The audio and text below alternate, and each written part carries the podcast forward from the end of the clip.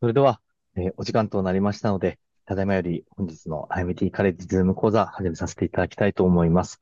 えー本日の講座が、えーファテリティスティリティの8月号となっております。それでは、えーまず、えー浅田先生、えーお願いしてもよろしいでしょうか？はい、浅田です。皆さんこんばんはお願いい。たします。はい。えっと、今日私が読みましたのは、えっと、パーティティストリティの、えー、 time-lapse imaging, morphokinetic analysis of in vitro fertilization outcomes というので、えっと、タイムラプスの、まあ、体外受精の結果に対する形態動態解析みたいな役になるかと思います。えっと、これがアブストラクトで、これちょっと読んでみます。タイムラプスイメージング TLI はインキュベーターから肺を取り出すことによって、えー培養環境を乱すことなく肺の発生を連続的にモニタリングすることを可能にする。えータイムラプスイメージングを用いた肺動態の研究は連続的なライブ画像の追跡によって肺の形態や発生イベントのタイミングを記録評価できる。肺選択のためのいくつかの新しいマーカーを生み出した。タイムラプスイメージングは、えー体外性結果の予測モデルを作成するための強力なツールとして登場した。体外性ラボにおけるタイムラプスイメージングの、え現在の使用状況について調査するために47件の論文を対象にレビューを行った。えー、廃盤放棄に到達する能力、それから廃盤法に到達する能力、それから着床率、妊娠率、政治出産成績、肺の倍数性などを予測することができる様々な事象を示すパラメータを用いて、インビトロ発生中の肺の形態動化をを説明している。えー本文の内容ですが、ちょっと気になるところを順番に、えー読み上げていきたいと思います。体外受精 IVF 治療の成功は最適な培養環境、正確な肺評価、需要性の高い子宮内膜など多くの要因に左右される。多体妊娠のリスクを回避するために IVF 施設では単一配色がますます一般的になってきており、私的な肺の選択がさらに重要になってきている。えー、まあ、古くは、えっ、と、リークの分類とか、古くはって言ったらあですが、えっ、と、ガードナー分類とか、そういう、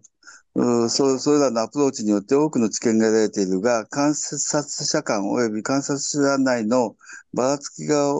大きいため、形態学と肺発生の濃度との間の、間に強い相関関係はない。えっと、肺の状態は数時間以内に著しく変化することが示されており、観察時点間で重要な事象が見逃される可能性がある。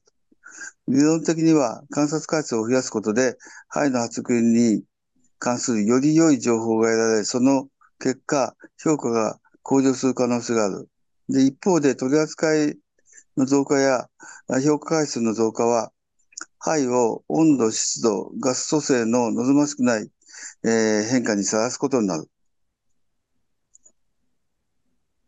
で、まあ、そういういろんなことがあってタイムラプスが登場したということで、まあ、点名そうですが、えっ、と、このシステミマティックレビューとメタアナライスのガイドラインを使用したというふうに書いてあります。えー、Search Strategy and Study Selection と、えー、パブメドソーダ、いろいろな国内ライブラリも含めて、えー、この今ここに掲げたような、括弧で囲ってあるような用語を、えー使って検索をしたと。それから特定された論文の参考文献については、さらに関連する文献を手作業で検索した。で、結果ですが、スタディセレクション、文献の特定と選択のプロセスを図の1にまとめました。データベース検索と手作業による検索により、え1395件の引用文献を特定し、105件の重複を削除して、タイトルと小録をスクリーニングした後、全文評価のために112の引用文献を選択して、2人の査読者による全文査読の結果、47の論文がレビューの対象になったと。1300で使えたのが47ということで、本当に少ないくなるんだなということがわかります。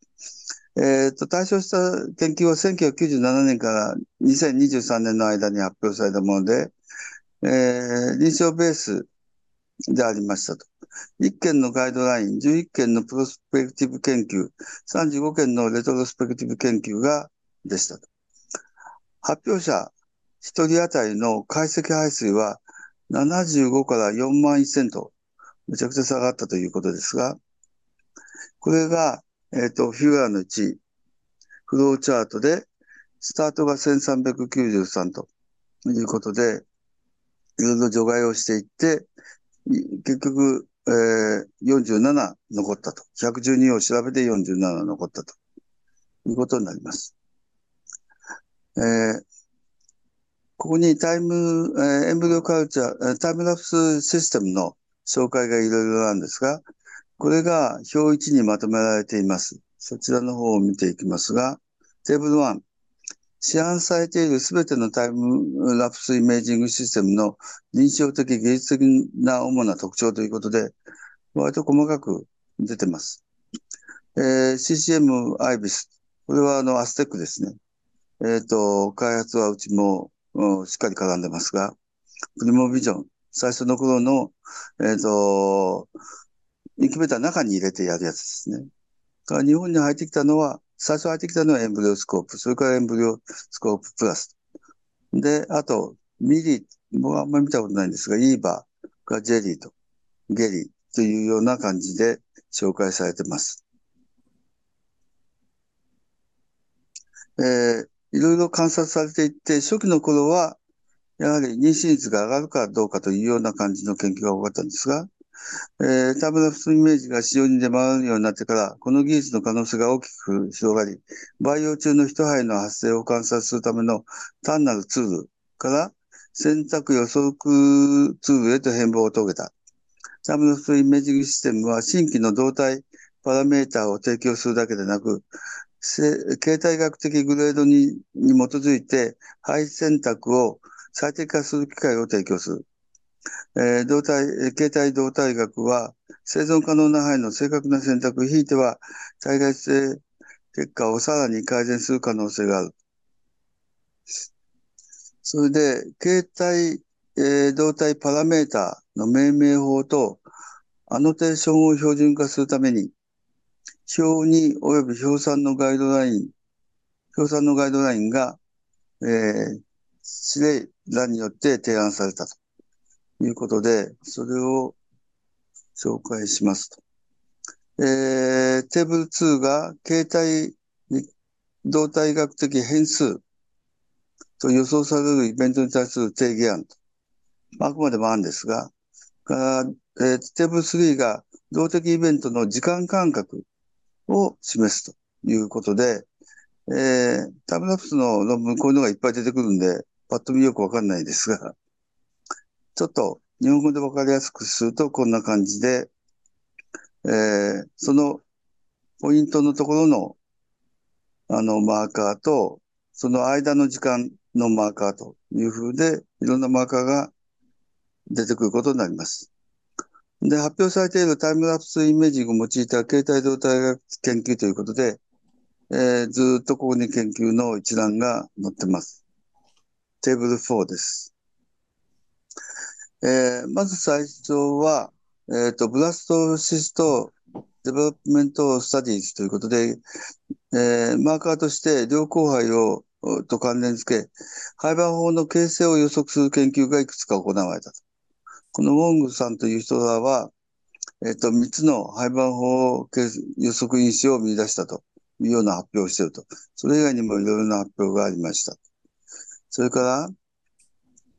ら、えー、 implantation, pregnancy, live birth studies ということで、胚盤胞形成に加えて、えー、体外受精治療の重要なエンドポイントである、えー、着床、それから生児出生、出生との相関関係を示すという研究がその後行われました。で、えー、最近ではこの aneuploidy studies ということで、論理的には正倍数性胚のみを移植すれば着床率を高めたり、また流産率を減少させることによって、えー、生児出生率を増加させるはずである。しかし、これ前のところ、必ずも一見良好な胚が移植されるとは、えー、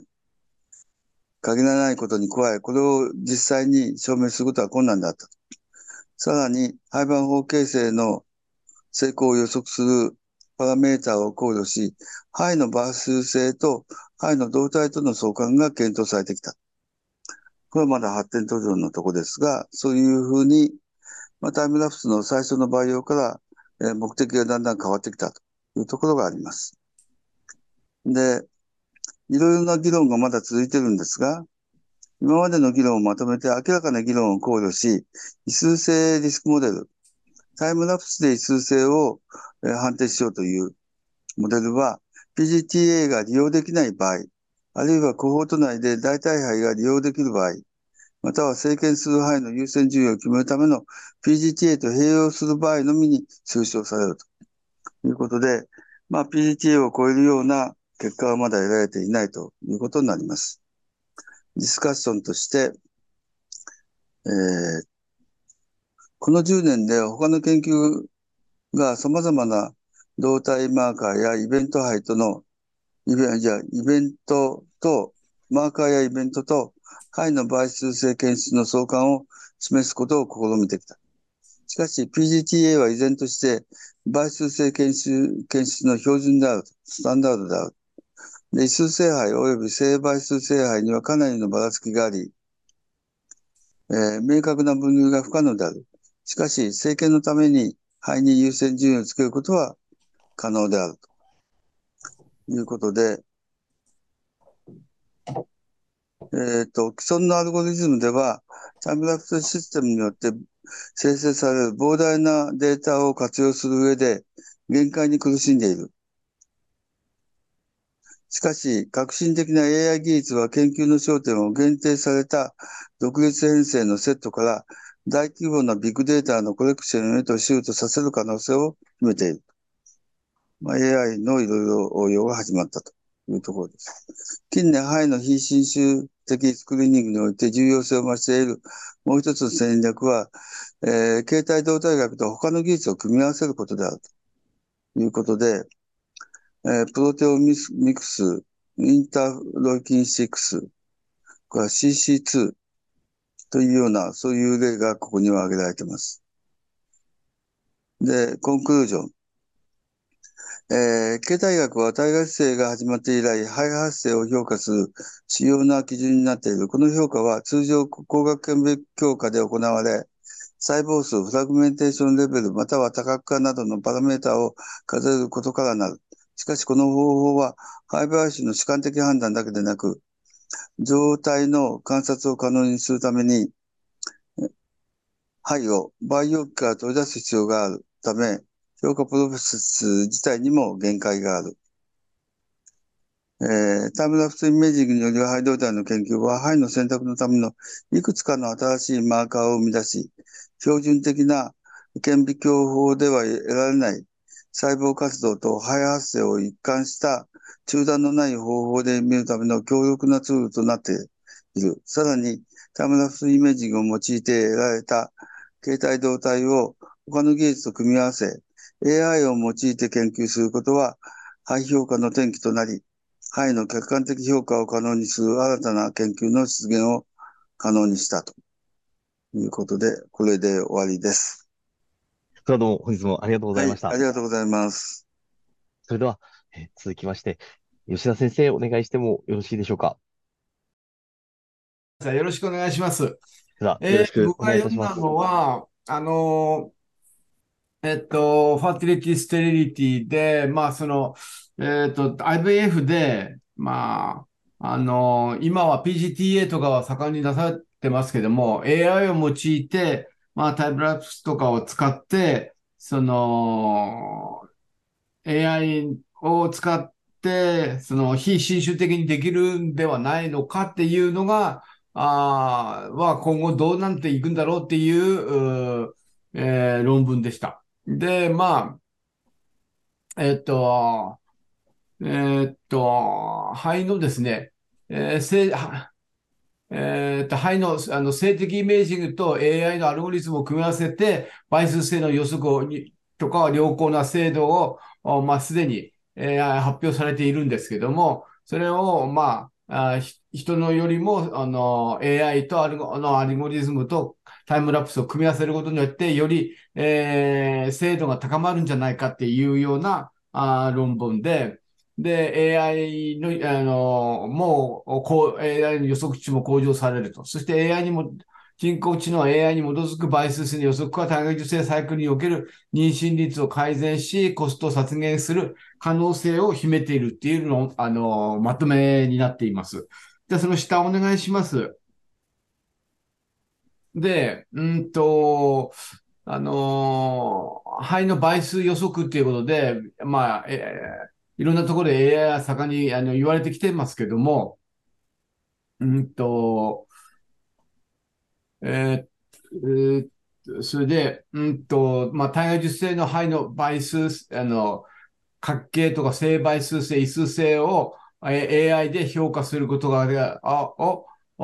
目標としたって、まあ、たくさんの論文が今まで、えーあるわけですけども、で、パブメドとかメッドラインとか、あの、WHO の、あの、それからメッドラインのアカデミーとかデータベースを使用して、で、まあ、これらを検索したわけですね。P、えっと、えー検索の用語は、肺、倍数性、正倍数性、異数性、IVF、人、えー PGT、人工知能、ディープラーニング、ニューラルネットワーク、機械学習ということで、まあ、 machine learning をを用いて、えー予測モデルをこう比較して、それでか果たして可能になっていくんだろうかっていうのを検討したわけです。で、またその下お願いします。で、えっと、例えば、あえーリンっていう方は、リュウっていう方はですね、PGT1610 から52個、あえー取り出して、そして machine learning をさせて、そして正倍数性の予測の、えー予測に対する AUC が0.852っていうふうに結構いい成績を出しているので、まあ少しずつ、あのーあの、最近になって、いいモデルも発表されるようになってきています。またその下をお願いします。で、この MRA、あの、マシン、MLR というのはマシン、あの、ラーニング、あの、トレーニングなんですけども、今度はまた、えっと、23年ですから、今年ですね。えっと、バンフォードっていう人たちが、まだタイムラプスを、えっと、変強変数をまあ22個ぐらいに、こう、細かく分類してやると、あそうし、そうしますと、あの、えっと、RFC が0.68の AUC で2番目に優れたアルゴリズムであるっていうふうに言って、ロジス、ロジスティック回帰モデル、正倍数性、異数性、両方においてモデルを、すべてのモデルを上回ったっていうわけで、まあ、あの、かなり、あの、AI を用いることによって、えーデータを解析することによって、することができて、さらに、イギリスの方では、 EmbryoScope の画像だったのを、これに、えー組み合わせることによって、様々なあの知見が得られるようになりましたっていうわけですね。で、またその下お願いします。で、そ、えっと、それで、まあ、えっと、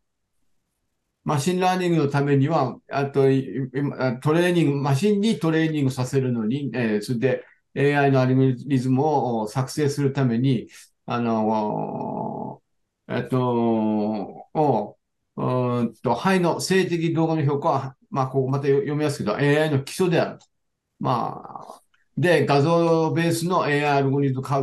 画像のトレーニングセットで外周されたた畳み込み、えニューラルネットワークっていうのがあるようなんですけども、それで、えーもう数百枚で、えー構造して、それで、え精度を上げえーもう少しでも上げていこうっていうトライアルなわけです。でまたその下をお願いします。で、えっと、この CNN の画像の解析なんですけども、それで、あの、かなり精度が高くすることができるようになりました。で、22年に、まあ昨年ですけど、えっと、レア、レア Q っていうんですかね。えっと、IBF からまた画像解析をして、そしてかなりいい、えー、5日目の廃盤法の成倍数制予測で65%精度、精度をあの示すことができたというわけですね。で、えっと、モザイク肺に対しては同様の結果を示して、高モザイク肺は異数性性と同様の結果を示し、全体として64.5%の精度。で、6日、6日目の胚を評価したまでは56.9%は定したが、5日目のブラインドテストで性能と同様であったっていうわけですね。まあ、要するに AI の精度を、あのー、ある程度高めることができましたよっていう報告なわけです。はい、その下またお願いします。で、またさらに進んでですね、あの、ブレイン、ブレ、あと、バーンズっていうのは、いう方たちがまた、あ1、1万370の胚盤胞の静的画像から解析した独自のディープラーニングストーク A というのを報告して、それで、えー、いろんな、あの、 machine learning のモデルを作ってですね、そして、えー、っと、母体年齢、胚盤胞スコア、正倍数性、異数性だなっていうのをこう区別してやって、えー、アルゴリズムを作ってあげると、精度は69.3%っていうふうに、と、それからの、あの、76.1%の、あの正倍数性、異数性をよく作ることができたっていうわけですね。で、ストーク A は76%、76.7%の陽性的中力を示したということで、かなり、その、精度を、ああ上げることが、あの、可能になってきたっていうわけですね。で、またその下をお願いします。で、今までずっとお話ししてですね、で、まあ、いろんな、あの、成倍数性、個々のものにを少しずつやっていく必要があるっていうことと、またその、ちょっと下をお願いします。えっと、タイムラプスのイメージングをこうして、えっと、えっと、えっと、肺の成倍性、えここですね、胚の倍数性状態を予測する研究のデザインと解析が、ああこのように分布しているため、設計された、あと、まあ今までにはその設計上の問題点もあったっていうわけですね。で、タイム、今度はタイムラプスのイメージだけでは、従来の形態変化と比較して有益性を示されていないと。 machine learning のアルゴリズムを解析されて、タイムラプスモニタリングとあの組み合わせることによって、そのマシンのせあのタイムラプスを使うことによって、えー、っと、えー、正倍数性と異数予測の AUC が0.74に達したっていうわけですね。えー、そして、あまたその下をお願いします。そうしますと、えー、今までよりも、キッズあの、廃盤法の形態学、形態あ形態、形形態動態学及び KIDScore よりも優れていたっていうわけですね。タイムラプスのを用いることによって、それらが、と AI を組み合わせることによって、えっ、ー、と、かなりいい成績を得られるようになったっていうわけですね。ま、えっ、ー、と、それで、うんと、で、さらに、えっと、今度はユアンという人たちが、また PGTA のサイクルから同じようにマシンにラーニングラーニングさせて、0.879の栄養士で臨床認証を起こすことができて、生物性移植後の生児出産を正確に予測するには、まあ至らなかったけども、正確ではないけども、ある程度予測することができましたよっていうわけです。はい、またその下をお願いいたします。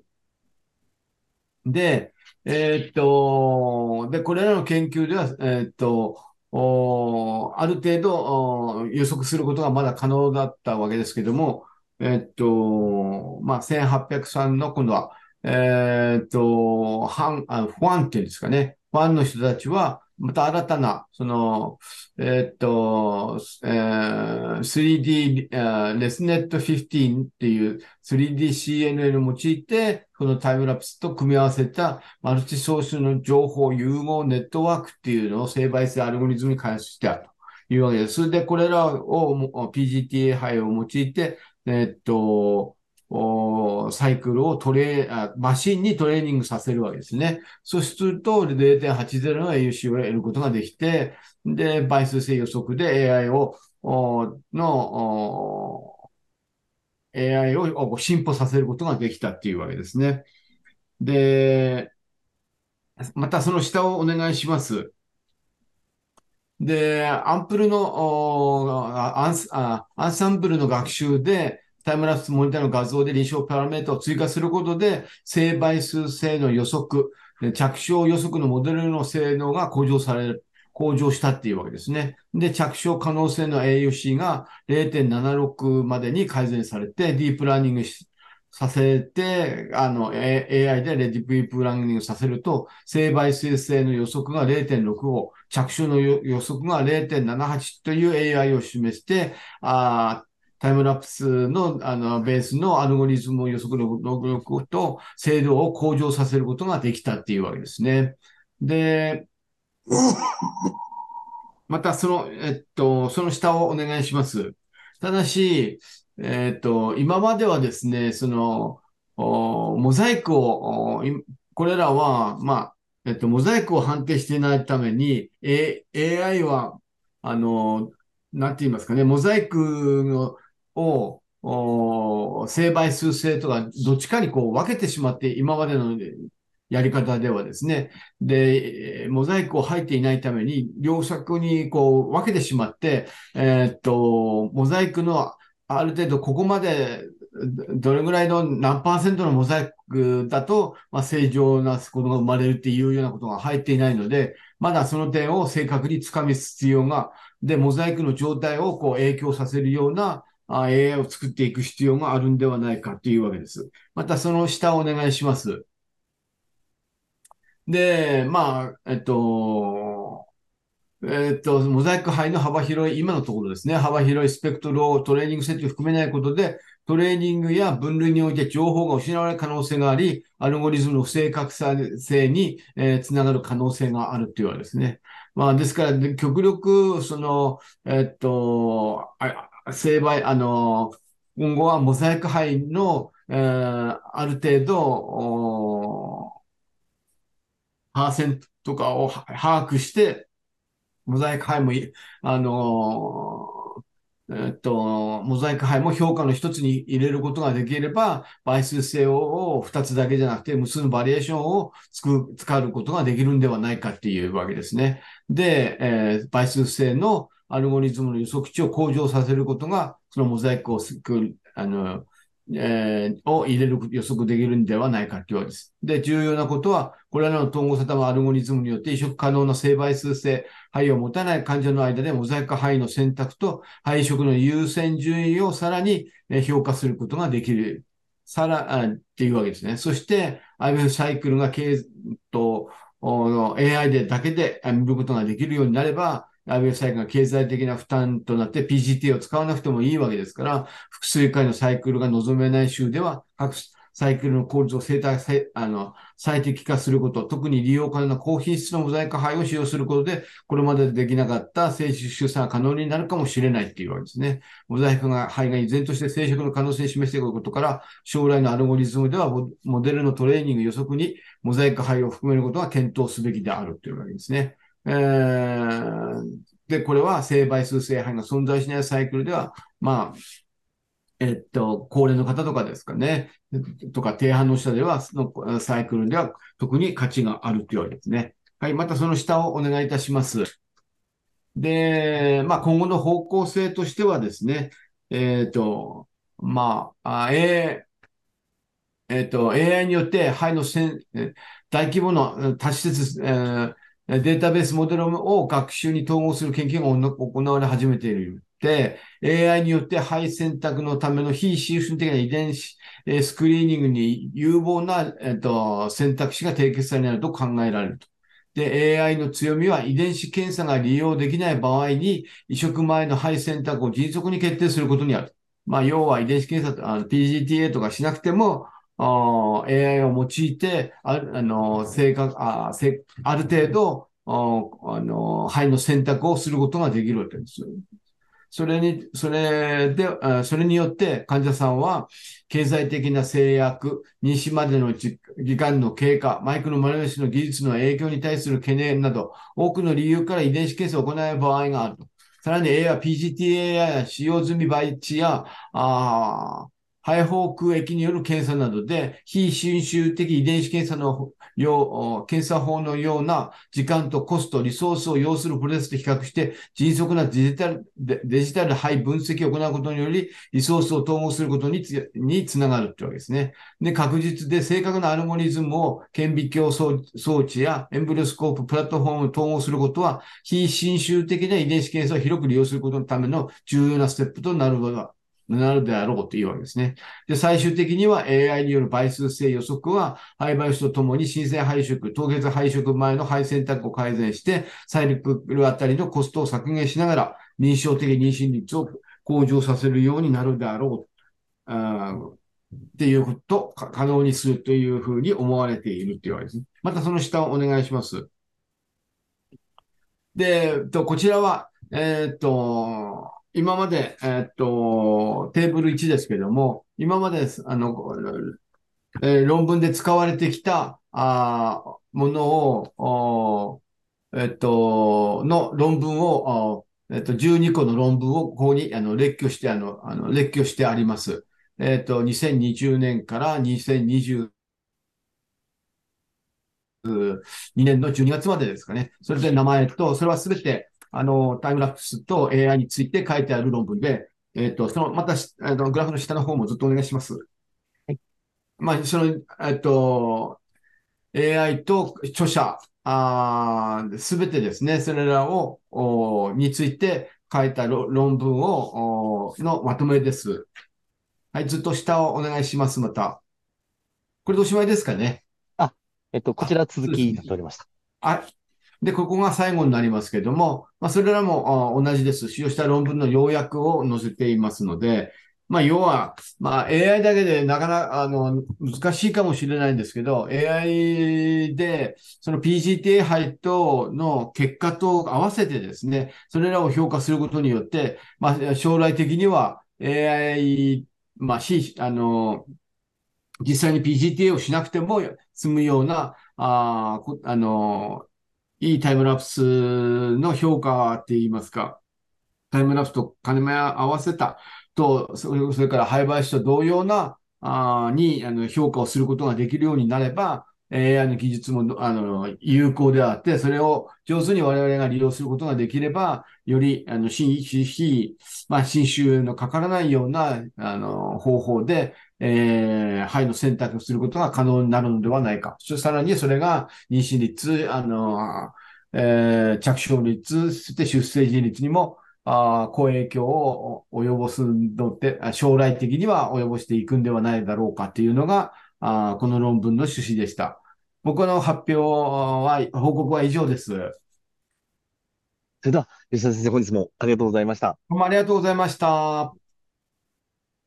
それでは、続きまして、林先生お願いしてもよろしいでしょうか？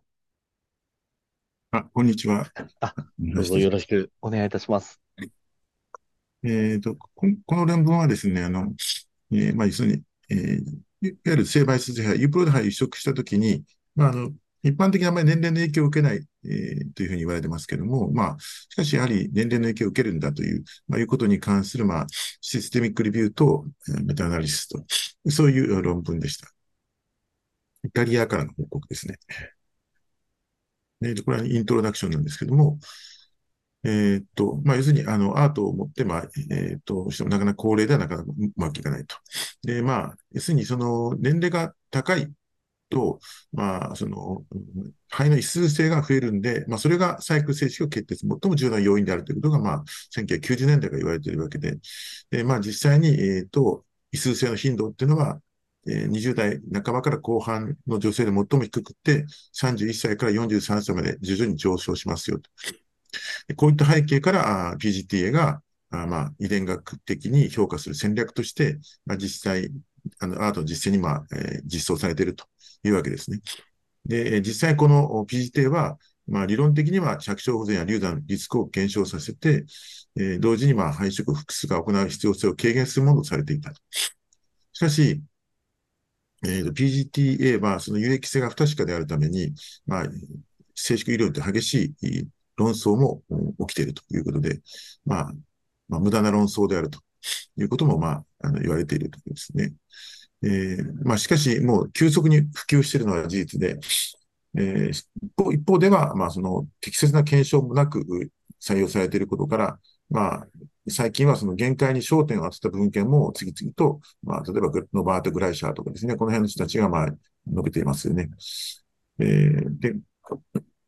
要するにまあ、一つはですね、その、なんか、ユークロードであれば全然問題がないんだと。年齢に関係ないんだと。うん、要するに、年齢が、女性年齢が上がってきて妊娠しにくくなるのはユークロード肺じゃないからだと。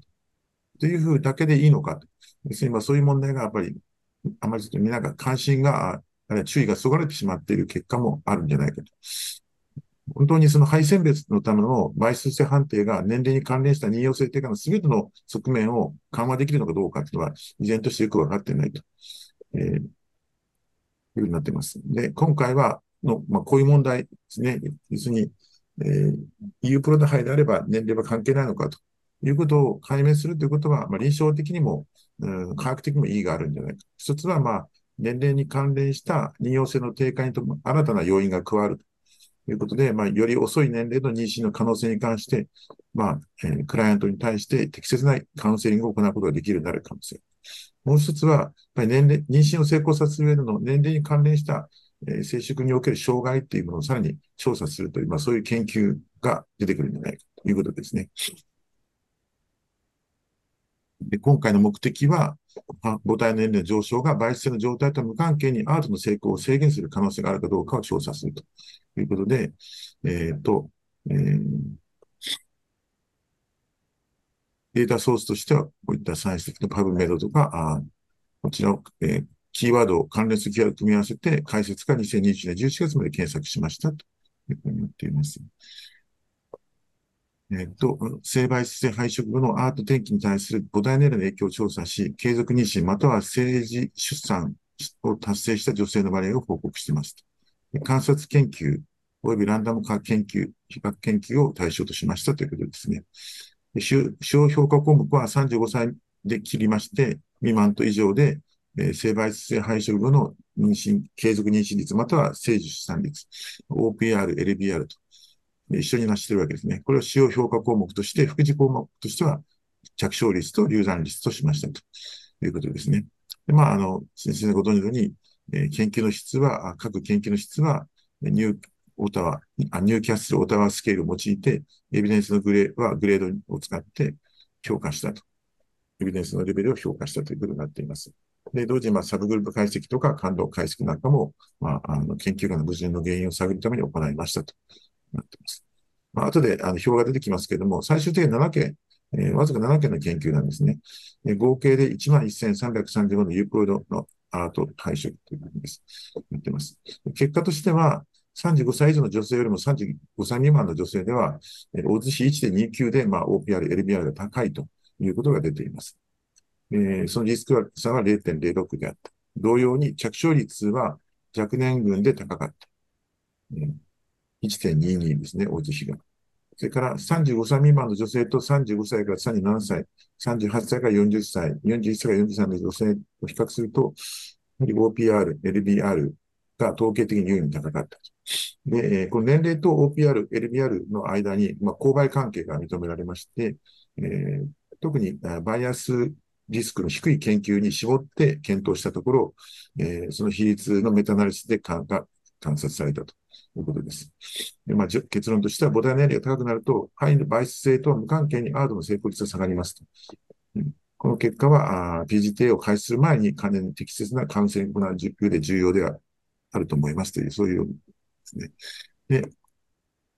これがプリズマフローチャートでして、えー、こちらに、まあ、バグメットのサーチと、それから、あ、他のソースからのもの、まあ、合わせて、合計で31,940あるんですよ。まあ、そこから、まあ、えっ、ー、と、スクリーニングで、まあ、ディスカードされている研究があって、えっ、ー、と、そして、えっ、ー、と、えー、レコーズベーストフォー LGBT N 以降16だいぶ減りましたですね。ここでまあ、フィッシュを使っているもんだとか、なんか、あ年齢のことが評価されてないだとか、まあ、そんなことがああって抜けたってものが、で、7例、7, 7つの研究に残ったということになっています。この中で、えっと、確か RCT が2件だったと思います。で、観察研究が5件という、ね。これがまずビジネスライドですけども、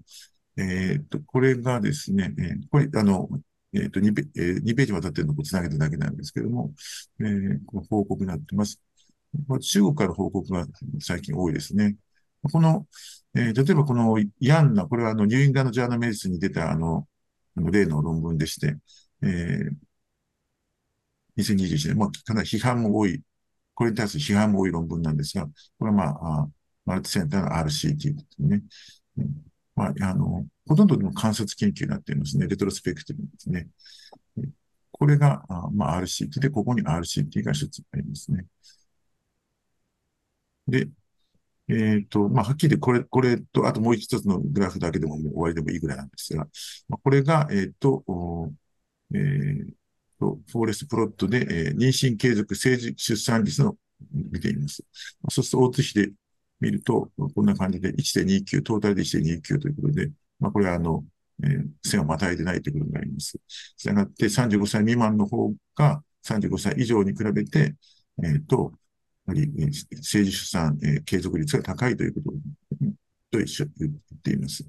で、B は着床率ですね。これで見ても、うんと、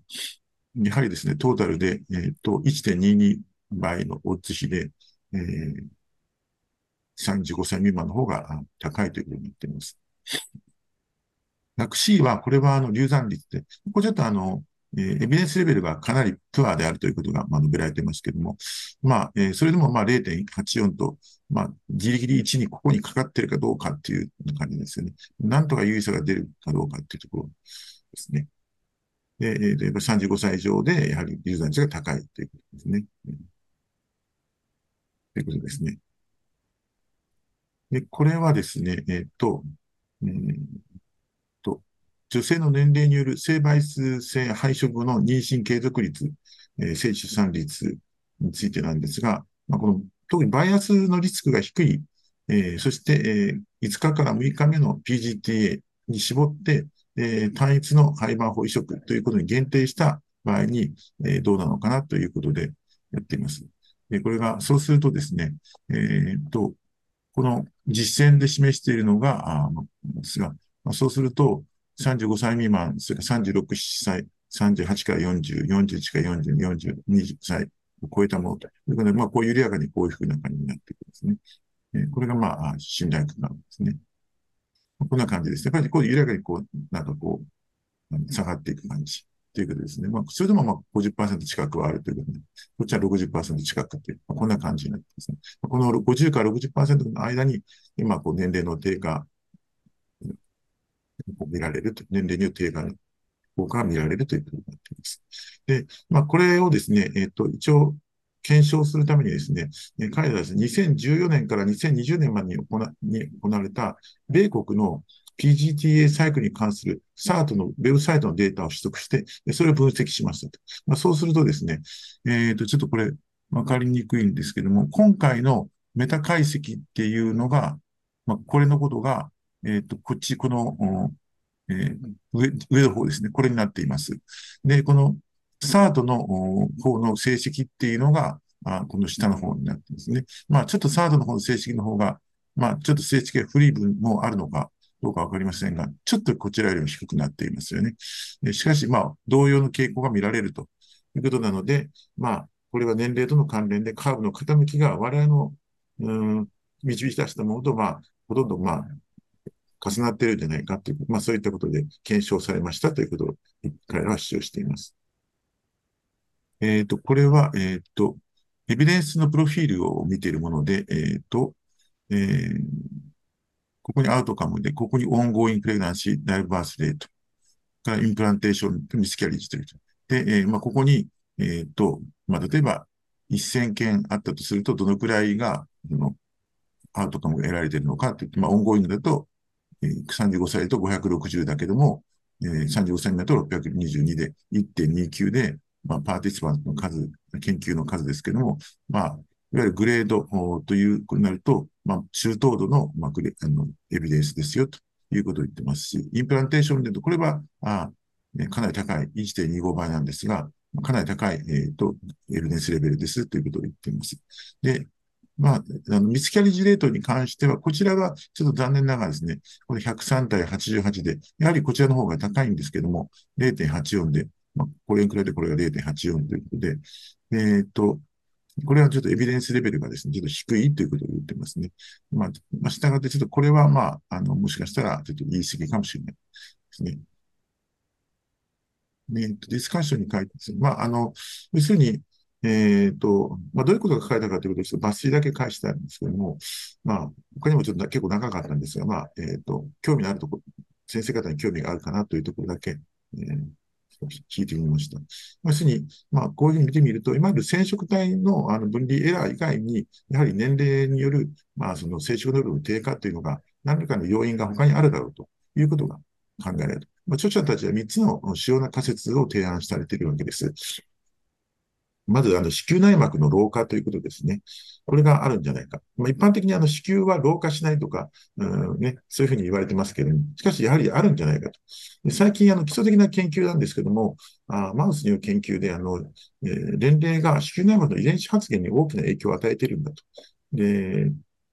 で要するに子宮内膜機能の主要な変化というのがあるんじゃないかということを言ってるんですね。で、えー、前ゲノムのノンターゲットアプローチというのを用いまして、その年齢が子宮内膜に応す影響の分子数の変化が観察されると。えー、そういうのがあります。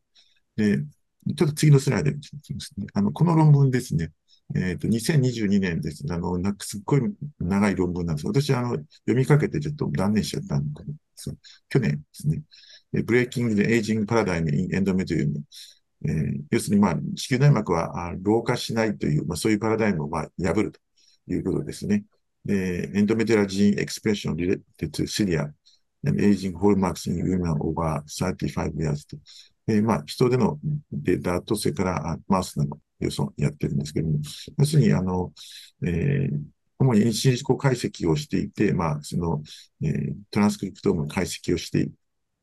因子自己解析して、まあ、この年齢のによって、その内膜の遺伝子発現が違っているんですよと。それがまあ繊毛に関連する遺伝子発現とか、それ以外になんか老化のまあそのマーカーというのがやっぱりあるんだと。だから、子宮内膜は老化するんですという、そういうことをまあ報告したんですね。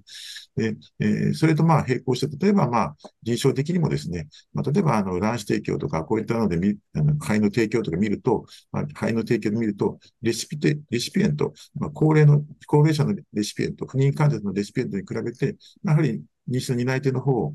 うん、肺が移植された方がやっぱり生殖結果を見ると、やっぱり、あのレシピエント側、高齢のレシピ側の方にやはり、ね、妊娠低下とかそういうのが見られますよと。まあ、これはやはり不妊症の起用とか年齢が高いということで、まあ、子宮の中の何らかの微小環境が、まあ、一見問題ないというふうに思われる子宮の環境でも何かあるんじゃないかと。特に、えっ、ー、と、レシピエントの年齢が、えっ、ー、と、45歳以上になると急激な低下が見られてきますと。さすがに、あの、なんか問題が出てくるんじゃないかということを言ってますね。これはありあり得ることかなと思いますけども。で、もう一つは、やはりその肺の方の因子で、異数性以外に何かあるんじゃないか。その年齢が、あ年齢依存性に何か異数性以外の形で何かリプロイ肺の能力に影響を与える、そういったも可能性があるんじゃないか。これもまあ、もっともらしい説。えー、例えば、肺の遺伝子発現、代謝、メタボリックなもの、あるいはエピジェネティックな変化。まあ、こういったものが一部の肺においては、ユークロイド肺だったとしても、まあ、不運な運命を説明する要因としてあるんじゃないか。まあ、例えば、一つの例を挙げれば、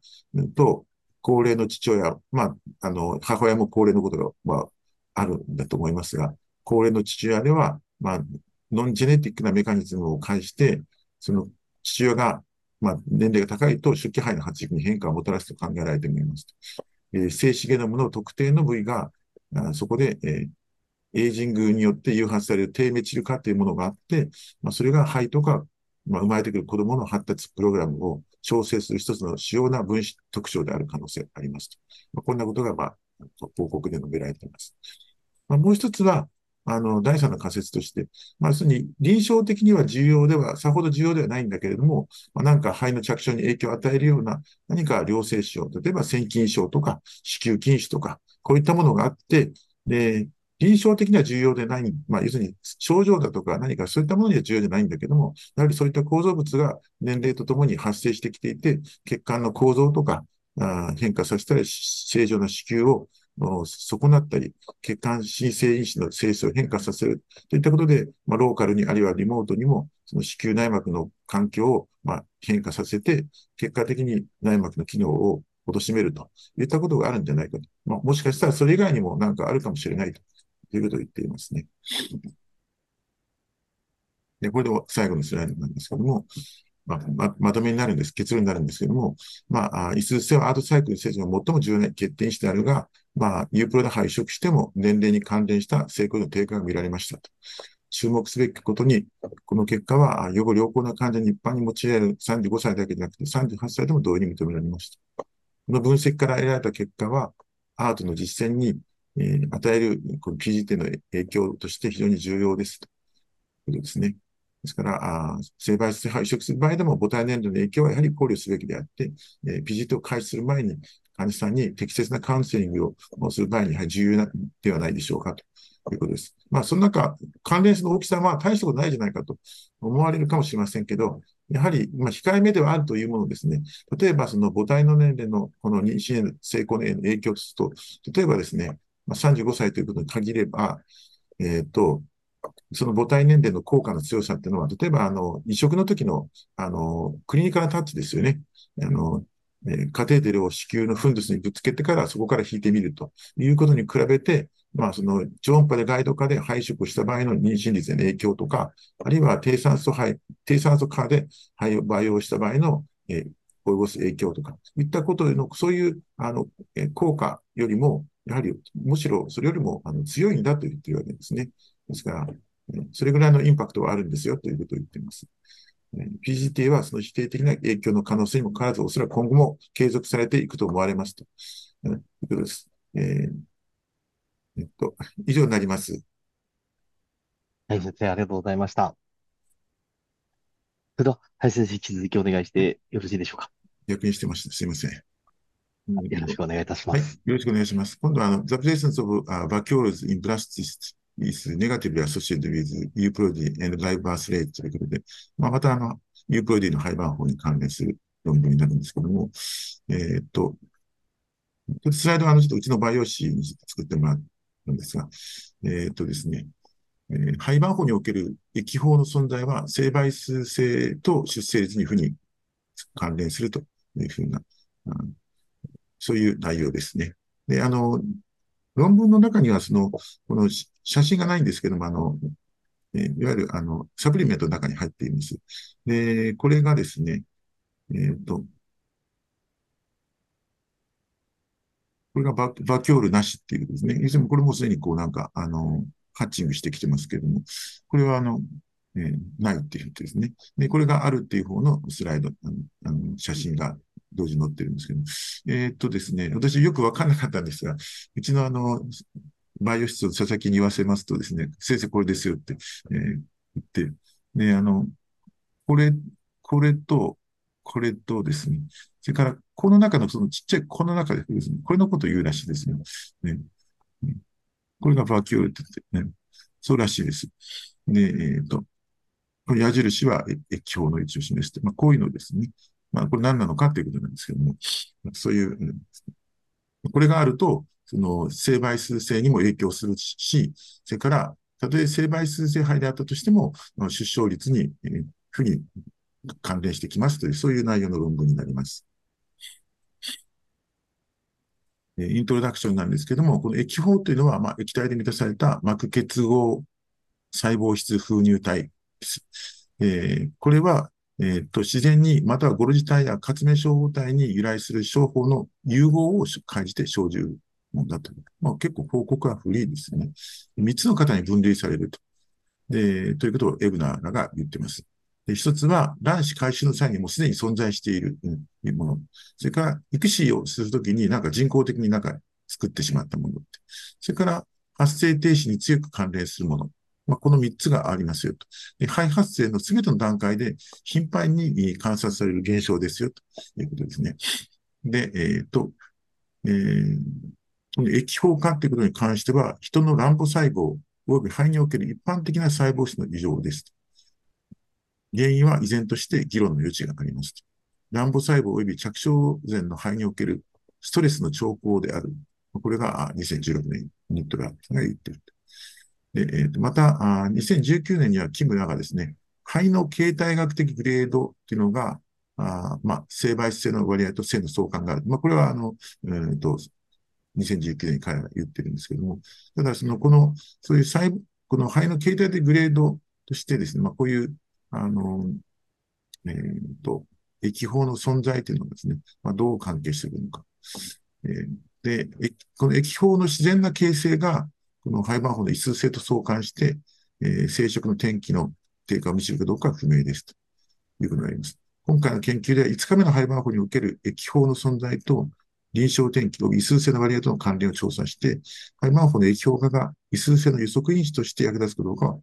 判断しましたという、そういう論文です。えっ、と、広報指定研究の単一の生殖センターです。本研究で2018年8月から2020年7月の間に単一の生殖センターになされた826名の会社さんから得られた3351個の廃盤法を PGT で得られたデータを広報して分析しました。すべて PGT をしているわけですね。そのの廃盤法を集めてきた。最終にこれらの患者では167個の、うんと、単一生媒質、えー、対廃盤法移植が行われましたと。えっ、ー、と、TE または ICM に存在する液法は、廃盤法成形を用いて観察されました。あ、廃盤法成形時に観察された。成形後、すべての廃盤法をガラス化して、そのオチロサイクルで配色を行いました。えっ、ー、と、主な結果の手法としては、液法と異数性または出生との関連。これをロシスティック回帰モデルと推定調整応答費及び信頼区間を使用して評価しましたと。まあ、結果なんですが、この860人の患者が得られた3350個の廃盤法のうちに、えー、実に903個、26.9%に液法があることが判明しましたと。液法陽性群は陰性群よりも T 政権後の生媒性肺盤の割合が優位に低かったです。えっと、ある方が悪いというわけですね。ある方、液法がない方ですね。液法有数肺は質が悪い可能性が優に高かった。グレードが低い。ね。ロジスティック回帰分析の結果、生媒質体肺盤法、ユープロド肺は、液法の不在が母体の年齢、良好肺と性の関連があった。それぞれ、えっ、ー、と、大津式が1.291、1.291、あれ、ちょっと一個抜けてます。ごめんなさい。ちょっとおかしいですね。ちょっと、後でまた同じの出てきますね。すいません。ちょっとおかしい。あ、1.291で、それから、えっ、ー、と、年齢が、ごめんなさい、1.989。え、それから、良好胚が1.703。ここちょっとダブっちゃってるんですよ。ごめんなさい。えっ、ー、と、で、着床率と出生率は、液胞がある、正倍数性胚盤胞の単一移植では、液胞がないものよりも有意に低かったということですね。出生率は液胞の不在と正の関連があった。 adjusted OR が2.79。9と。高いですね。考察としては、肺盤法における液表の形成は、生媒質性及び出生の低下と関連する。それゆえに、液表のない肺盤法は、体外受精細胞の肺移植に優先されるべきであると。こういった、あの、液法なんかは、あれなんですかね、先ほどのタイムラプスなんかで、まあ、どういうふうにこう評価されているんですかね。まあ、これは、あの、先ほどの流れで、えっ、と、そうすると、最終的にこれだけの対象になっていて、まあ、 vacuole negative が27%で、あプラスが27%だったので、で、 age embryo quality と PGTA result、まあ、相関して、167件の euploid 移植をして、まあ、 clinical outcome を見ましたと。まあ、そういう流れになっています。まあ、あと、 vacuole positive と vacuole negativeの、と、トータルトランスファーで見ています。で、えっ、ー、と、まあ、BMI とか、それから、あこの、インファティックの原因、率については、まあ、問題がなくて、アンティミューラリも問題がなくて、インセミネーションも問題が変わらないと。内膜の厚みとか、プレパレーションも変わらないということになっています。えっ、ー、と、これがですね、えっ、ー、と、まあ、一つ大事な表で、えっ、ー、と、PGTA の結果のと、それから、あと embryo quality を vacuole positive、negative で見ましたということですね。こちらが、あと、 vacuole positive 903で、年齢は35.7歳と、 vacuole negative は35.3歳。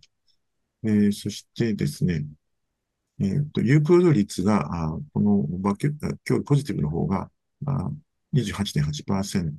で、やはりバキュールネガティブの方が35.5%。ここは優位差があるんですね。年齢は優位差がなく、ここ年齢優位差が、あの、有病率に優位差があって、モルフォロジー見ると、まあ、やはり若干こちらの方が、まあ、ネガティブの方が高く評価されているのかなというふうであります。ここも優位差があるみたいですね。年齢は液評価に関連しない。液評プラスは成敗数割合がマイナスより優位に低い。液法プラスは携帯旅行廃盤法の割合がマイナスに比べて優位に低いと。まあ、こんなことになりますね。え、成倍数性の予測のためのオッズ比を用いたロジスティック回帰ということで、こちらが単変量で、こちらが多変量になっています。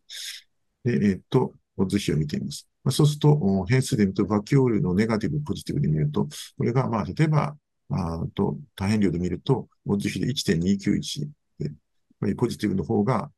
えっ、と、性倍数性低くなる。ネガティブの方がいいと。で、年齢も高い方が、あ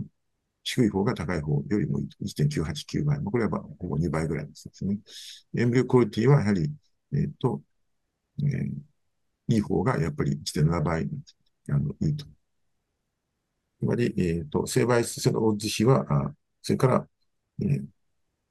液法で変わってくる。で、年齢ももちろんでしょうね。それから良好の方法がやはり、低品質の肺バフでも性倍数の大地比が高いと。まあ、この別に液用の存在と母体年齢、肺の質が、えー、肺の性倍数を予測する潜在的な能力を持ちます。ではないでしょうかという、そういうスライドですね。ね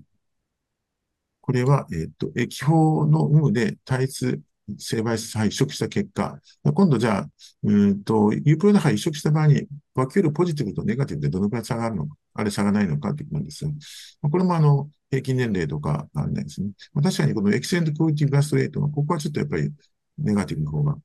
あの、えっ、と、あ、ごめんなさい、エキセントクオリティブラストレート、なんだった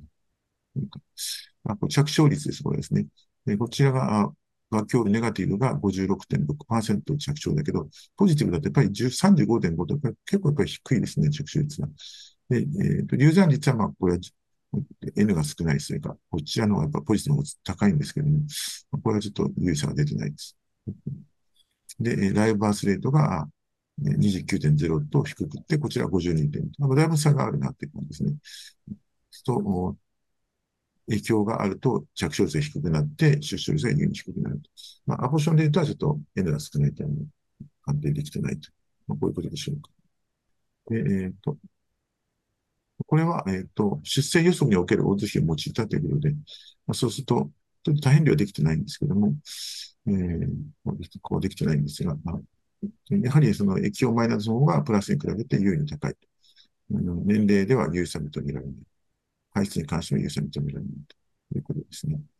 単一性媒質体配色の出生率は液表のない肺と性の関連にある。まあ、こういったことになっています。で、えー、これが一枚、ディスカッション一枚としてまとめたものですけども、まあ、ロホ、あの、液表の存在というのが、まあ、えー、おそらく卵母細胞の凍結生存率の低下とか、M2 受精率とか透明な良好肺盤を形成った肺発生メカニズムを妨害して、最終的には、免疫日数を低下する可能性があります。大月先生のね、あの発表されてます。肺の染色体異常は、染色体全体の不安定性と染色体全体の異数の増加をもたらし、えー、それが DNA 損傷を誘発する。この時点で細胞は DNA 損傷機構などの、あ修復機構などの保護機構を開始するか、または異数性細胞を除去するためのオートファジーを開始するというですね。これ比較的最近の報告になっていますね。えっ、ー、と、オートファジーというのは、まあ、不要または機能不全になっている細胞成分を分解する自己分解のプロセスですと。えー、このオートファジープロセスが開始されると、小胞様のオートファゴソームっていうのが細胞質に形成されまして、そして、えー、機能不全のタンパク細胞質成分とタンパク質集合体が、あえー、オートファゴソームによってコーティングされて、その後リソソームによって分解されますと。日本人としては、こちょっと、あの、すみません。綴りが違っています。えー、マウスモデルにおいて胚の異数性細胞がオートファジーによって、まあ、除去されていますとの報告されています。ね。まあ、えっ、ー、と、まあ、こう結論ですけども、異数性肺番法と液法との間に性の関連があった。肺番法の液法がオートファゴソムである可能性が推測され、肺が異数性細胞を排除するためにオートファジを利用していることを示唆し、ただし、肺番法の液法の種類とか成分、これ何が入っているのかっていうのは、これはまあ、あの、要するに実際に、あの、決定されているわけじゃないので、将来の調査で確認する必要がありますと。それから、成倍数手配のみを効力した場合でも、うん、影響がない方が、プラスよりも着床率を性質が高いです。えー、液法の存在が着床前の肺の選択に利用できるんじゃないか。ただし、まあ、今回の、うん、移植、実際移植した肺盤法数というのは少ないので、まあ、これはさらなる検証が必要です。この研究は、肺盤法における液法の存在と異数性の関係を示した。液法のない肺盤法は体外性サイクルの配色で優先する必要がある。気泡の存在は患者にとってより良い肺を選選択するに役立つ可能性のバイオマークであることを提案するということです。まあ、もしかすると、その、えー、何かその、受精卵の中に起きている、発生しているその異数性の、まあ、その細胞を、うん、除去しようとして、なんとかユープロイドの、ユープロの肺になろうとしている、まあ、その努力の証の一つがこういう、ことになっていて、以前もそのブラストシールの中に DNA が、あブラストじゃない、ごめんなさい。あブラストシールの液の中に DNA があの存在していると、あの廃盤法でもなんか成功率は悪いとか、まあそういったのがありましたですけども、まあ似たような何かそういう、えー、いわゆる異数性の細胞を何とか除去しようとする、その現れが、まあこういったあの液法だとか、あるいはあのブラストシールのところに何か捨ててくるとか、あるいは、あできるだけその、うん、TE の細胞の方に持ってくるとか、うん、あるいは、あ培養液の方に放出するとか、まあ、いろんなことを、まあ、肺がややってるんじゃないかなと。まあ、そうやってなんとかこう、生存性を持とうとしている、まあ、そういったことを垣間見ているのかなって感じはしたんですけども、あ以上になります。はい、先生、ありがとうございました。それでは、はい、先生、もう一編引き続きお願いしてよろしいでしょうか。えーとここは、あの、えっと、非侵襲的着床前、えー、染色体数性検査のシステマティックレビューというもので、これはあの、米国からですね。これはあの、シェー、ジェムなんです。すみません。えー、っと、これはあの、えー、いわゆる、あの、通常の TE でバイプシーですね。で、これはあの、えー、っと、プラスシールをこう、抜き取ってるので、これはまあ、バイオ液を取ってきているということで、ここであの、スペントカルチャーメディアって書いてありますけども、まあ、あの、本文中にあの、このスペントカルチャーメディアという表現がされてなくて、スペントブラスシストメディア、SBM っていうので訳してるんですね。まあ、使用済みのバイオ液、培地を、まあ、そこからあの、えっ、ー、と、DNA 増幅していくっていうことですね。で、まあ、この、この従来の、の PGA で比較して、こちらが、えっ、ー、と、ごめんなさい、これか。これが NIPGTA というんですね。で、あの、これのブラストシルから液を取ってくるのを、まあ、えっ、ー、と、まあ、低侵襲という、あ、ごめんなさい。低侵襲 PGTA と、失礼します。低侵襲 PGTA というので、ここであの、いわゆる、ミニマリーインベーシブってですね、あのこれ MI ですね。この MIPGTA って、こういう言い方をしてるみたいですね。こちらが、あの、ノンインベーシブで NI で、こっちはミニバリインベーシブ。まあ、あの、細胞と細胞の継ぎ目を、で刺していくといっても、やっぱり多少、あの、侵襲はあるわけですので、まあ、そういったことになりますね。えっ、ー、と、まあ、2013年ぐらいから、まあ、その非侵襲的な、あの、肺の、まあ、遺伝情報の評価というするようになってきたということです。で、まあ、この画期的なアプローチで、が、あの、発表されて、まあ、このテーマに関して、まあ、活発に研究されてきているということになります。えー、ただし、その、まあ、研究は主に、まあ、肺の倍力と、それから肺盤胞内の液体、まあ、こういったの、大体、まあ、この辺になってくると思います。いずれも肺を生検することなく、信頼できる DNA の供給源を見つけることを試みてきています。え最近多くの研究がこの技術に焦点を当てており、その有望性を示すものもあれば、その難しさを示すものもあり、え結論は相反していますと。PGT の開始以来、肺政権の影響に関する懸念が指摘されてきました。要するに、あの、T バ、T バイプシで新種的であるということですね。えー、他の技術同様に PGT の技術もその手順を最適化し、リスクを軽減するために進化はもちろんし続けているわけです。えー、以前はまあ3日目で1個の細胞だったわけですけど、まあ現在では、その手順として大体まあ5、6ないし7日目に T のバイプシーでまあ5個ないしは10個ぐらいの細胞を取ってくるんでしょうか。えー、臨床医。しかし臨床医とか、あその肺バイオシ科学者、まあ、そして患者さんからは、まあ、その肺から活発に成長している細胞を取ってくると、生検するということは、まあ、もちろん肺の染色体の構成を、まあ、予測するという、そういう見返りに勝る、そういう何か肺に対するリスクっていうのがあるんじゃないかという、まあ、当然、懸念の声が上がっているわけで、まあ、できるだけ、まあ、私主的にできるものはできた方がいいんじゃないか。うん、で臨床の間でもこの点については意見が分かれているが、まあ、しかし、えー、やはりこの肺腺系というに伴うわずかなリスクも受け入れて、まあ、えー、やっていく。まあ、実際にはそう実装されてやっていってるわけですね。で、えー、この SBM というのがスペントあブラストシストメディウムっていうですね、使用済み培地っていうんですね。で、これは、あの、えっ、ー、と、この、まあ、ここで採採した DNA というのは大体断片化されていて、まあ、濃度も低いですっていうことですね。大体、え倍値の約8%の濃度っていうらしいです。ちょっとこれどういう計算するのかよくわかりませんけども、要するにかなり低い濃度であるということですね。えー、そのまあ、例えば、その、えー、いろいろまだこの SBM ですね、使用済みバイオ値を使っ、液を使って分析してもいろんなまだあの標準化されてないということですね。T バイプシーほどですね。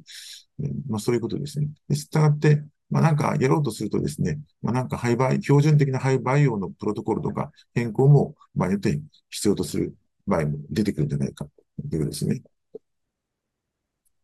で、えー、っと、例えば培地は肺発生にとっても非常に重要な、まあ、液体ではあるんですけども、まあ、うんと、それを変更を伴うということですよね。えーえー、理想的にはこの培地が肺、発育中の肺の環境を強化し、最低の結果をもたらすことがである。培地の選択は、まあ、いろんな胎児の発育とか出生体質のパラメータにも影響を与えることが、まあ、報告では知られているわけですね。長期的な影響も及ぼす可能性もあるとですね。えこれは培地がアポトーシスとかタンパク質分解、代謝、細胞周期の調節などの認知の遺伝子発現に影響を与えるからだというふうに考えられています。で、従って培地がセルフリー DNA の利用可能性にも影響を与える可能性があると考えられています。培地の組成に加えて、肺が培地されてされている時間、こういったものに関しても、まあ、いろいろ研究がされていると。えー、現在、まあ、2ステップと1ステップ、まあ、こういうわけですけども、で、まあ、特にワンステップが、まあ、最近は、あの、されてるんでしょうかね。よく。肺はババイオ期間中、同じ液体の中に掃除されるんだと。えー、現在のところ、各システムが、あこの非侵襲的、あるいはミニマリーのインベースの PGT に及ぼす影響は不明ですと。非侵襲的な PGT の開発を続けられている現在重要な研究目標は、そもそもその結果、検査結果が十分良好であるということをどのようにして知ることができるのかというと、まあ、これは一般的にはですね、この現在広く受けられている、えー、侵襲的な PGT、T の政権による PGT と、まあ、どの程度結果が一致しているのかということが、まあ、あ要するに、まあ、この進化が問われるということになるわけですね。開発の場合ですね。一度比較する方法でいくつあって、どちらの検査精度が高いのか、新しい検査のサブセットで、以前の検査と同等性の持つものがあるのか、感度で得意度どうなのか、まあ、こういったことに関して、まあ、まだ、この NIPGT については、これらのパラメータまだ検討中であるというですね。こうちょっと長い文章が続いちゃうんですが、もう一つは、あの、えっ、ー、と、要するに、一般的な一致なのか、完全一致、まあそういったことの違いもあるとですね。要するに、一般的一致というのは、要するに異数性か、正倍数性かというですね。えー、T で正倍数であったら、やっぱりこの培養液を見ても、例えば正倍数性あるとか、異数数だったらやっぱり異数、その一なのか、あるいは、例えば、えっ、ー、と、T で例えば、あえっ、ー、と、ごめんなさい、えー、あ、そう言います。例えば、えー、両方のプラットフォームでトリソミー5を示すかどうか。つまりですね、えー、単に異数性かどうかが一致するだけじゃなくて、T で見てもトリソミー5だと。で、培養液で見てもトリソミー5だと。まあそういう、あの、えー、完全一致まで要求するのかということですよね。まあ、その辺がちょっとまた問題点ですね。で、使用済み培地の生検検査に関する一般的な理論というのは、まあ、肺が成長するにつれて培地に DNA を放出するというものである。でもこの DNA の発生源、ソースというのは不明ですし、えー、まあ、おそらくアポトーシスとかあネクローシスのメカニズムっていうのがあって、それで断片化した DNA を SBM 中、えー、に、えー、スペントブラストシルメディウム中へ放出に関しているという可能性があると。まあ、ハモンドらが、あの、彼らの論文の中に述べているように、放出される DNA が肺のものと一致するという説から、実は、あ放出される DNA は異常なものであって、えそこに、ゴミ箱のように肺がそこに、え異数性の細胞を廃棄しているだけだということまで様々な仮説が打ち立てられているんですということですね。えっ、と、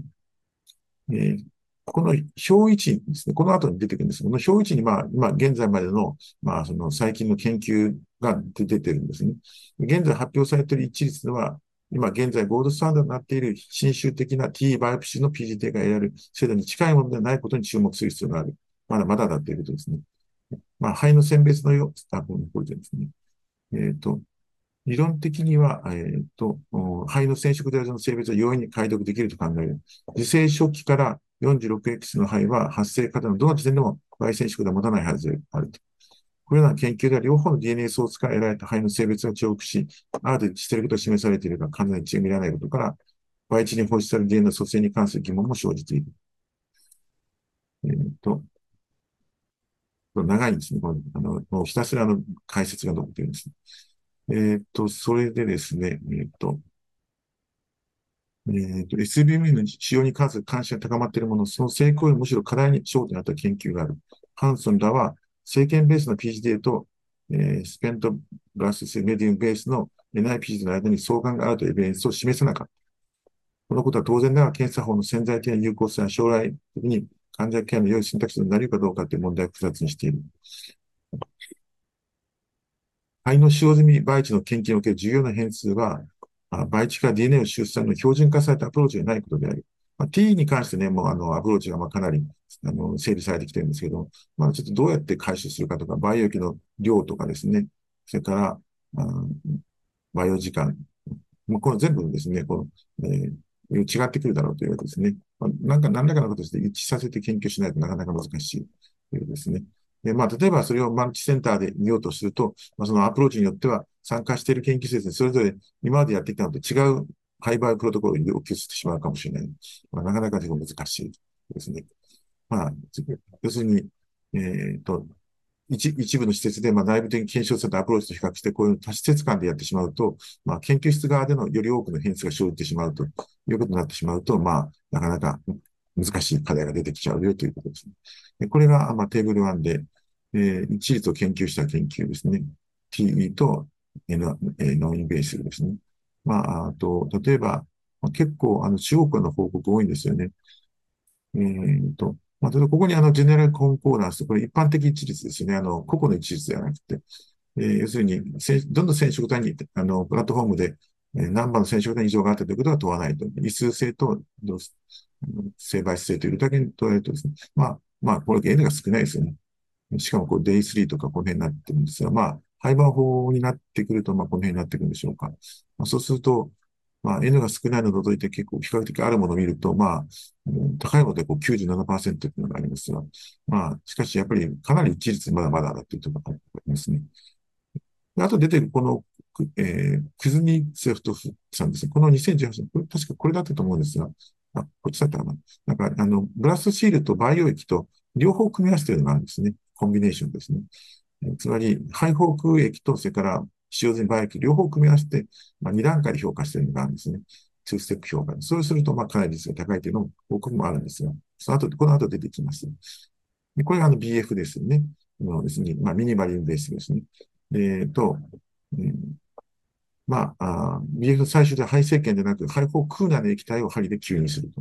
いうことですね。まあ、この空内にこうした DNA があって、それが培地に放出される DNA よりも、肺を代表する可能性が高いということも前提にしているわけですね。しかし、この細胞節部のところに狙ってそこで、え慎重に針を刺すんですけども、やはり、あの、TD に来るバイオシに比べれば、まあ、トレランス性は高いと思うんですけども、依然として、まあ、侵襲的であると言えるようになりますね。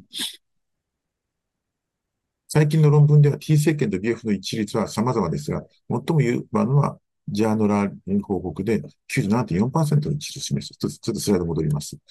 えー、っと、どこだったのあれ？ないな。ここに載ってないの。ごめんなさい。この書いてある。これがここに載ってないですね。ごめんなさい。ちょっと、すいません。戻ります。あ、そう、載ってないですね。えっ、と、これが、この活動は97.4%注意しましたって。で、このトピックに関する研究で報告された中で最も高い数値であった。さっきの表の中になんかない、見かけられないのはちょっと不思議な感じですが、まあ、これの結果は肺が倍値が取り出されて、後に採取され、真に非侵襲的である使用の倍値を受ける結果とは異なる。しかし、BF に関する研究では、T に政権、えー、による、うんと、PGT との一致がほとんど見られないものか、優位な相関が見られるので、まあ、様々な興味が結構示されていると。まあ、この方法論の一律の幅、値の幅の広さについては DNA ソースのアンナションに様々な理由が考えられると。えっ、ー、と、次はですね、コンビネーションなんですね。えっ、ー、と、塩に倍して BF の組み合わせということで、まあ、そうすると解析力向上するんじゃないかということで、えー、と、彼らの報告で言うと、まあ、一律は97.8%になって、まあ、これは非常に高い。これはまあ非常に高いということなんで、ただですね、2段階に分けて、その、えっ、ー、と、えー、グラスシールもやらなきゃいけないんで、うんまあ、そうするとですね、えー、と労力があって、まあ、多忙なラボではなかなかこれも難しいし、というふうになっていますね。まあ、しかし、まあ、もし組み合わせるとこれだけ一致するということになってですね。えっ、ー、と、えっ、ー、と、あともう少しですね、えっ、ー、と、ここは飛ばしますね。次のところに行きます。これが最後なんですが、えっ、と、一般的 PGD 検査では遺伝カウンセリングが患者ケアによって極めて重要な役割を果たす。適切な話し合いと、あインフォームディシジョンメイキングがなければ、肺の選手のスクリーニング様子は損なわれることになると。モザイク肺の移植とか、非水性リスの話し合いがよく、より慎重に行われるため、これの結果が実際に利用される可能性も高くなると。これらの新しい PGT サンプリングの選択肢を遺伝感染と組み合わせることで、理論的にはリスクを増加させることなく、患者より生殖原因に対するより広範な情報を提供できるようになりますと。ですね。まあ、要するに、この新種的に政権に変わる方法としては、まあ、現在まだまだ進行中で可能性が示唆されているけれども、まあ、まだまだ従来の方に比べて、えー、有用性を明らかにすることは極めて重要だろうということですね。実際にあの、なんかもう、この、すべての患者さんにこの、えー、TE の生検をしないで、培養液のを使ってやってる施設もあるらしいですね。それから、あと、その TE 生検するには、ちょっと忍びの、忍びないような、やってしまうと変性を起こしてしまうような弱々しいハーバー法に対して、のみだけ選択して、その、やってるという、そういう施設もあるみたいですね。将来、えっ、ー、と、もしこういった方法が、まあ、従来の TE 政権よりも優れていることを証明されれば、まあ、非常にいいんだけど、ということですよね。うん、以上になります。それでは、林先生、本日も大変ありがとうございました。あの、何かございましたらまた、後ほど招待できればと思います。よろしくお願いいたします。それでは、根岸先生、えー、お願いしてもよろしいでしょうか？はい、よろしくお願いします。どうぞよろしくお願いいたします。えっと、私は、あの、反応不良患者において、フレアプロトコールと比較して、アンタゴニストプロトコールでも同様の転機を示したということを、こういう論文を読んでみました。えっと、目的は、えっと、調節卵巣刺激を受ける反応不良患者に対して、まあ、因果推論を用いて、ここではプロペンシティスコアなんですけど、フレアプロトコルとアンタゴニストがどちらが適しているかを調査することということで、さっき林先生の、あの、解説にできてきました、この、サートのですね、あの、クリニカルアウトコムリポートティングシステムのあのデータベースを使っています。これはアメリカのアートの90%以上を網羅しているということで、あの、まあ、この論文で言ってることはそういう強みがあるよということを言ってます。あの、14年から19年にかけて、あの、アメリカでこの IVF を受けた患者を対象としていまして、主要評価項目は、採卵卵子数、2PN 数、胚盤法数、あと累積妊娠率、およびキャンセル率ということです。で、傾向マッチングスコアで、あの、見てます。最初の IVF サイクルで反応不良と予想された患者、AMH が0.5未満の患者で、フレアプロトコールで政治累積出政治出産率が13.6%、アンタゴニスト法で14.2%と同様の転機だったと。で、あの、2回目は最初のあの IVF で外周卵子が4個未満だった人をの2回目のサイクルとしてあの採用してまして、アンタゴからアンタゴ、アンタゴからフレア、つまり最初アンタゴで2回目にアンタゴかフレアに変えた人のそれぞれの累積政治出産率は変わらなかったと。で、1回目がフレアで、2回目がアンタゴフレアにとそれぞれ分かれた場合も、あの、累積政治出産率は10%と9%で差がなかったということで、あの、反応不良患者は1サイクル目、2サイクル目とも、フレアプロトコールと比較してアンタゴニストプロトコールで同様の転機を得たと。彼らはどうもフレアよりもアンタゴが好きならしく、あの低反の患者でも、あの、1回目ダメでも2回目もアンタゴがいいよということを言ってます。えっ、と、プロアリスポンダーに対する適切な COS は何かっていうことで、まあ、いくつか論文があるようなんですが、継続妊娠率はアンタゴが高いっていう論文と、妊娠率は2つで両同等だけれども、政治、政治グライスやキャンセル率はフレアが良い。えーまだ一定の見解がないという論文もあるということです。で、今回は低反応者は、初回が AMH が0.5未満。で、2回目が、1回目で採卵が4個未満だった方で、この SART の、あの、データベースから取ってきてまして、フレアが5263例、えっ、と、アンタゴが14800例と、まあ、圧倒的にというか、3倍ぐらいアンタゴが多いんですね。でここでいうフレアとは何かなということで、私、ショート4かなと思ってたんです、思っているんですけれども、えっ、と、まあ、はっきりとショート4とは書いてないんですけど、あの、フレアとは何ぞやということで、ここに書いてあるものを読むと、まあ、いわゆるショート4と認識していいのかなと思ってます。あの、あ、ロロング4はフレアと言わないということで、いいですかね？あの、は、林先生どうですか？フレアアップって言ったらもうショート4と考えていいんでしょうか？あ、ごめんなさい。私はそう考えて、あの、読んでましたけど、あ、そうですか。わかりました。じゃあ、あの、ショート4として、あの、話を進めていきたいと思います。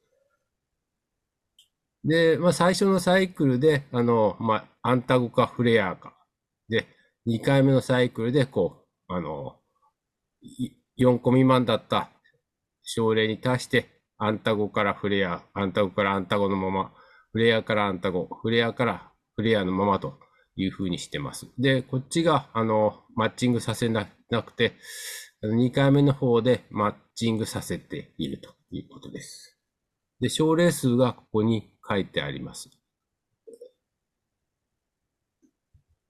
で、これが、あの、2回目まで採卵した人たちの、あの、バックグラウンドですけど、2万例の患者さんで、年齢は38歳で、AMH は0.29と低いですね。FSH レベルも高くて、えっ、と、採卵できた卵子の平均が5個、2PN が2.85個、ブラストシト1.1個という感じですね。でね、えっ、と、こっちが、えっ、と、これが最初ですね。で、こっちがあの2回目のやつですね。4160に減っちゃってますけれども。えっと、年齢がこう、とかそれ以下の値がこういう値になってます。で、あのー、2回目っていうのは、あの、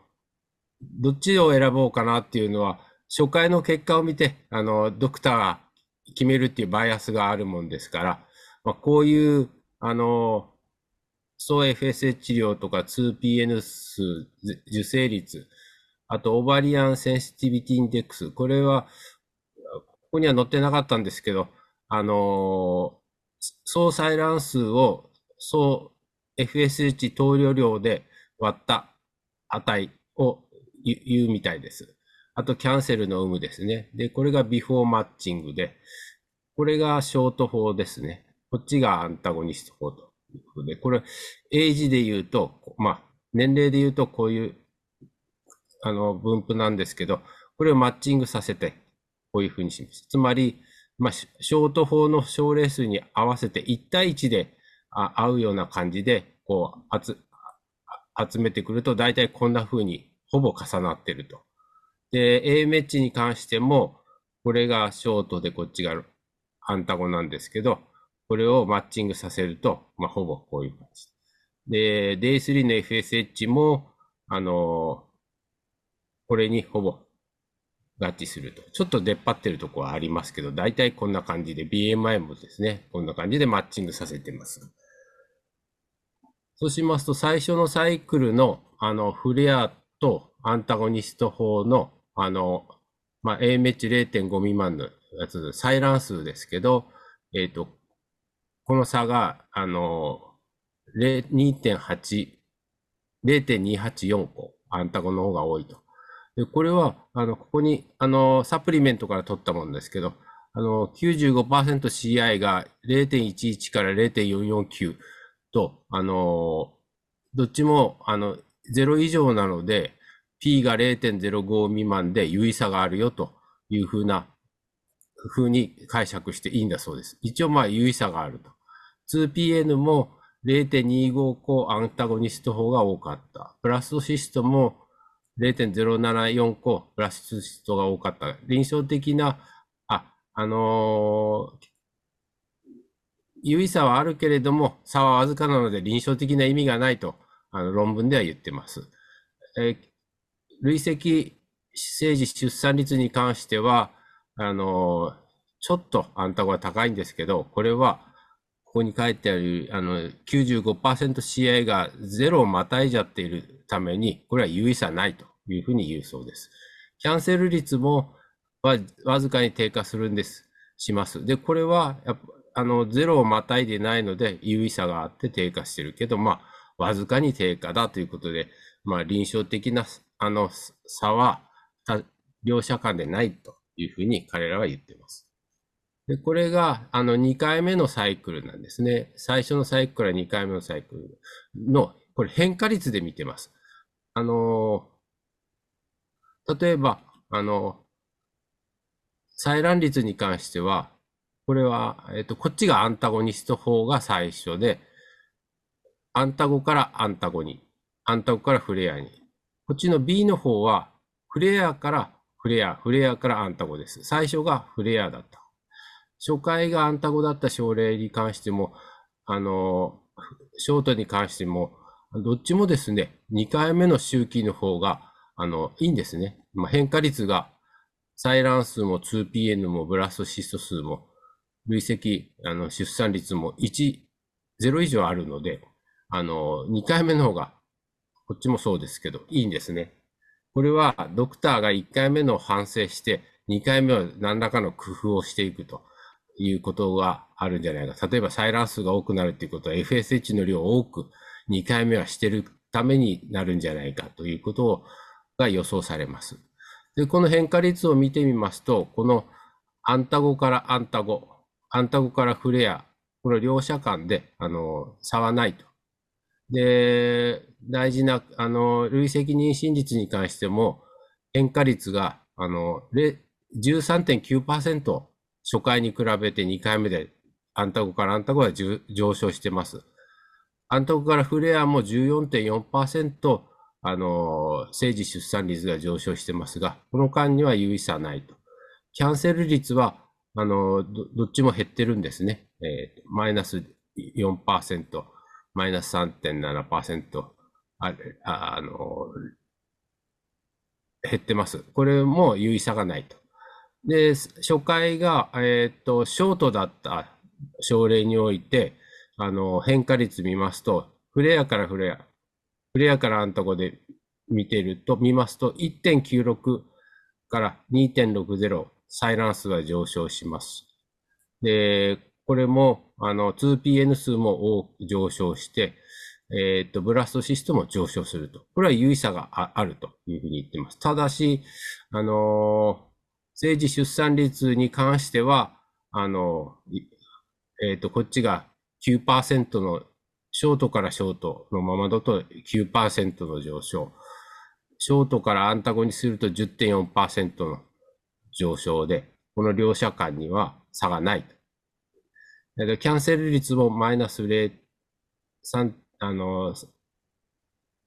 0.32とマイナス0.31で両者間で差がないというふうに言っています。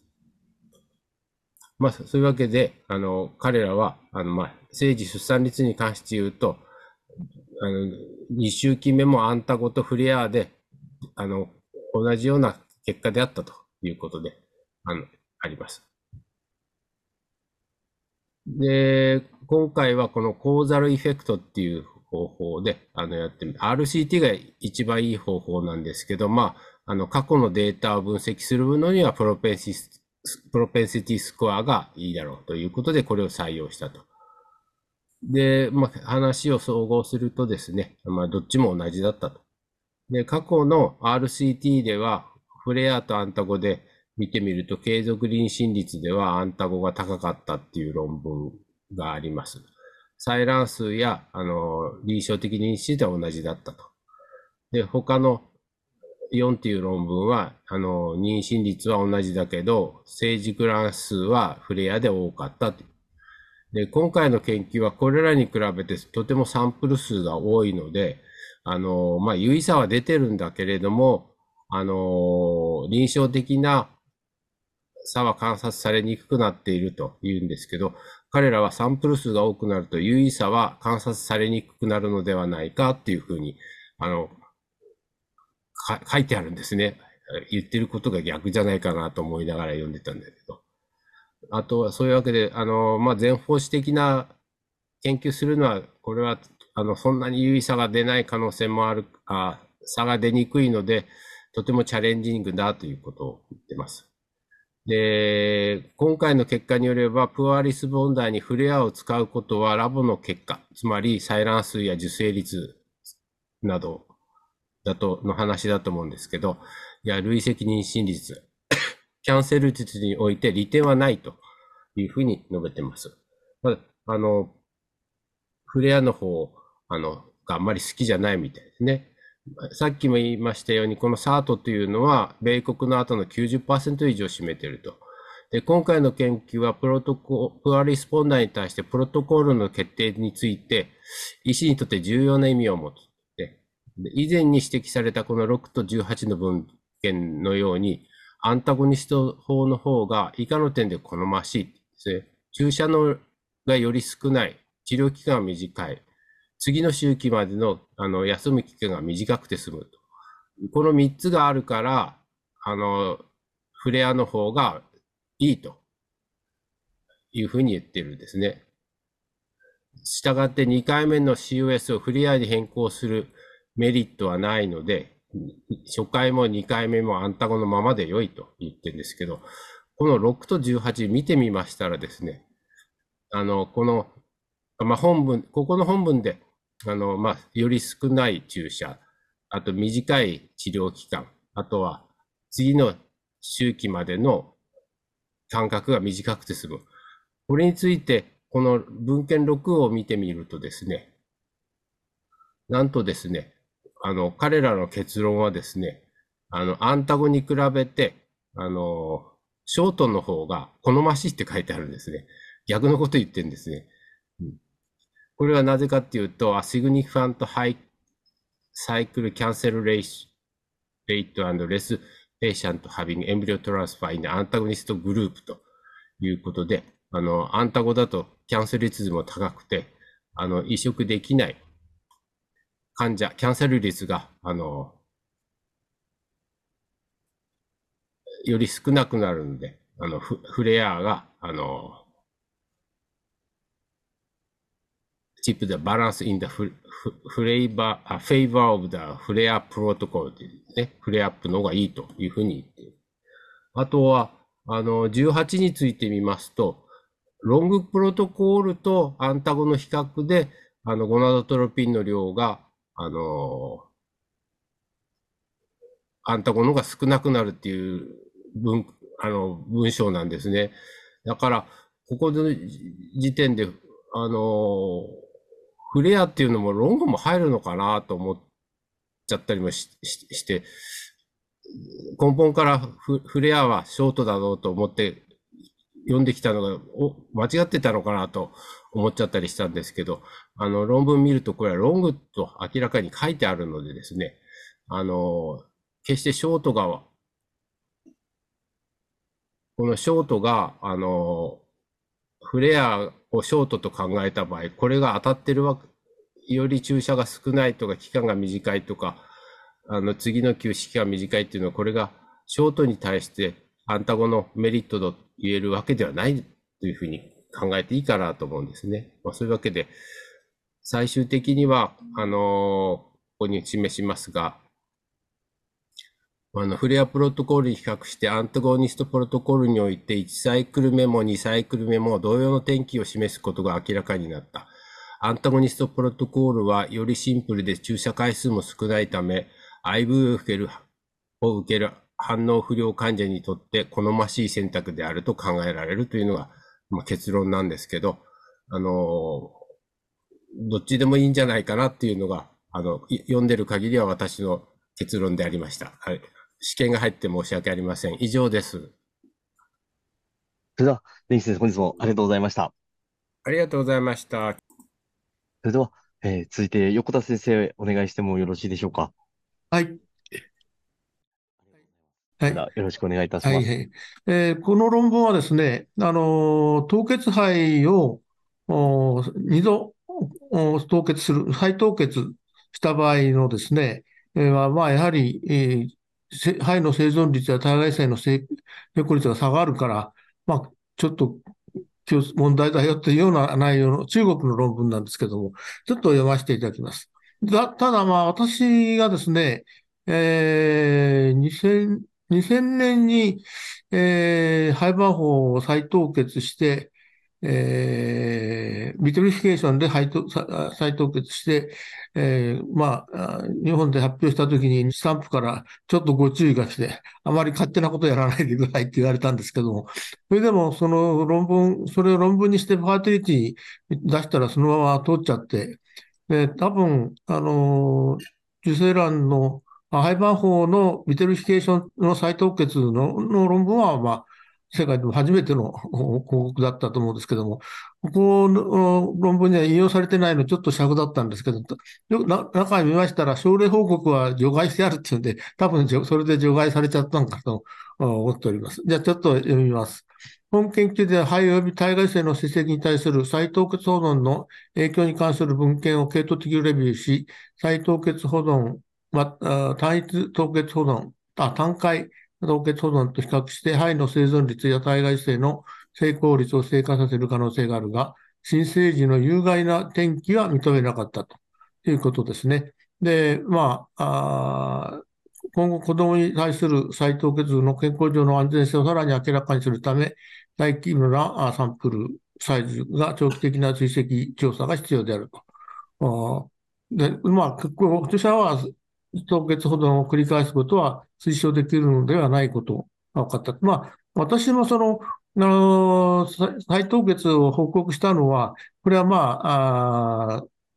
もう緊急避難的に、昔は2000年以前はですね、あの、まあ、参考、参考 配色はまあ、スタップでも、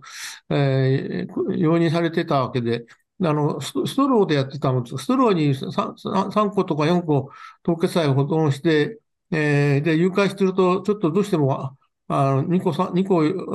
移植しても1個、2個残っちゃったりすることがあったんで、それで、あの、あの、それを再凍結した。まあ、まあ、まあ、たまたま妊娠したんで報告したんですけどね。はい、いや、肺の再凍結保存は比較的一般的に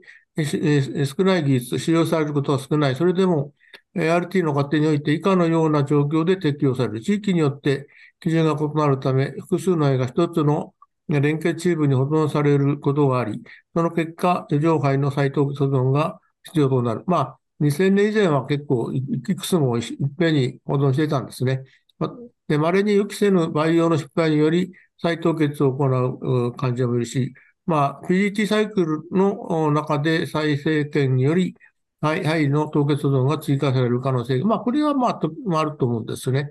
で、その後、サイクルで再誘拐される可能性があった。このような状況で再凍結を行うことで、余剰肺の浪費を避けることができ、患者により柔軟な選択肢を与えることができると。しかし、この技術の適用が増加するにつれて、再凍結合併症の発生率の増加につながるかどうかについて、えー、懸念が指摘されるようになったですね。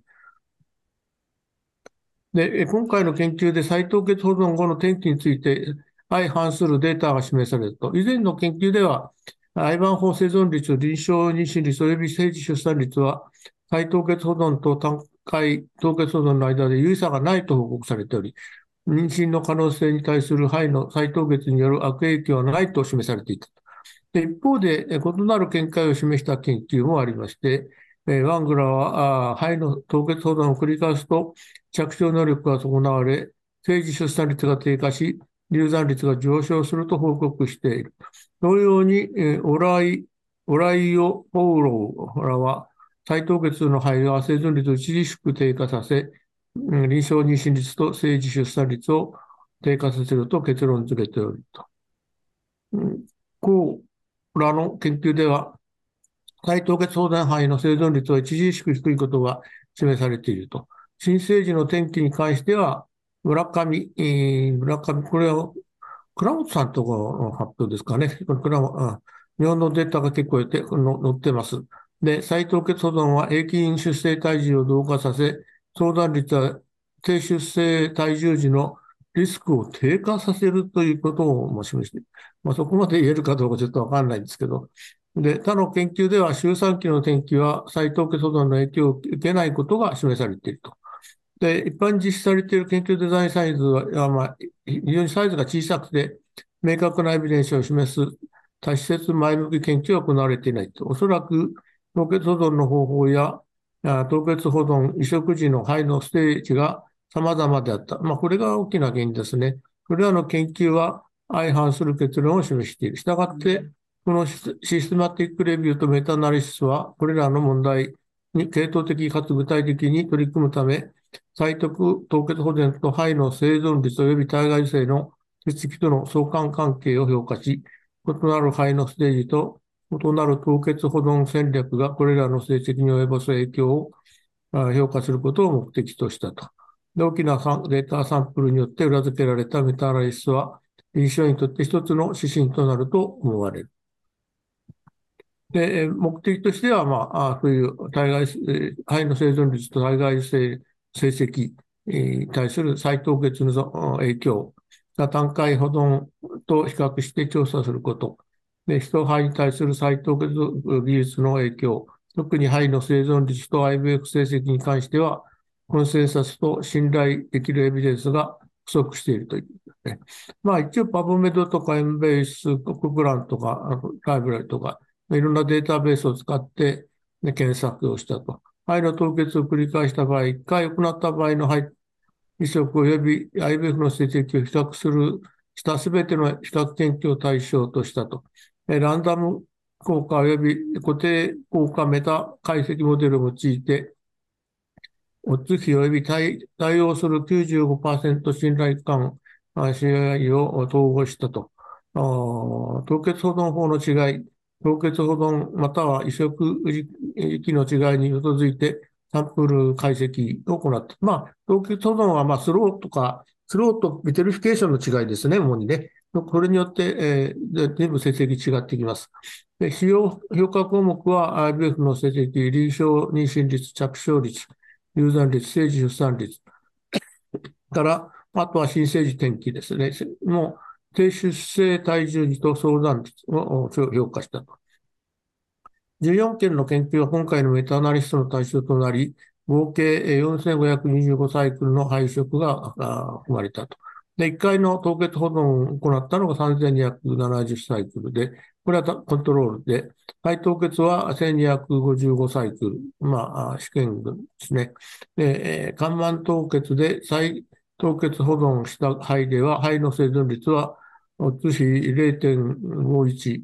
と臨床妊娠率0.47のかなり低下してますね。再凍結保存肺では、政治出産率にも大きな影響があったと。まあ、あの、看板凍結の方は、ソロフリージングの場合はそうだったですね。で全体として、えー、再凍結保存を単回保存と比較して、政治出産の低下、および、えび流産率の上昇。まあ、これはちょっと結構大きく、まあ、著者らは言ってますね。流産率が高くなると。で、新生児転機に優位な差は認められなかったと。肺を、肺板法段階で低血保存したし、移植した場合、着床率は、うし0.59と、生児出産0.60。いずれも2分間で有意差があったということですね。だから結論としては、まあ、えー、単回と比較して再凍結のは、肺の生存率を低下させ、IVF の成功率を低下させるが、新生児の転機には影響がなかったと。まあ、臨床医と肺培養士は再凍結保存に対して慎重になるべきであると。まあ、ただ、まあ、そうやたらとやるもんではないと思うんで、ただ私はその2001年に発表、2000年に、国内では2000年に発表して、2001年にファーテリティに出したときは、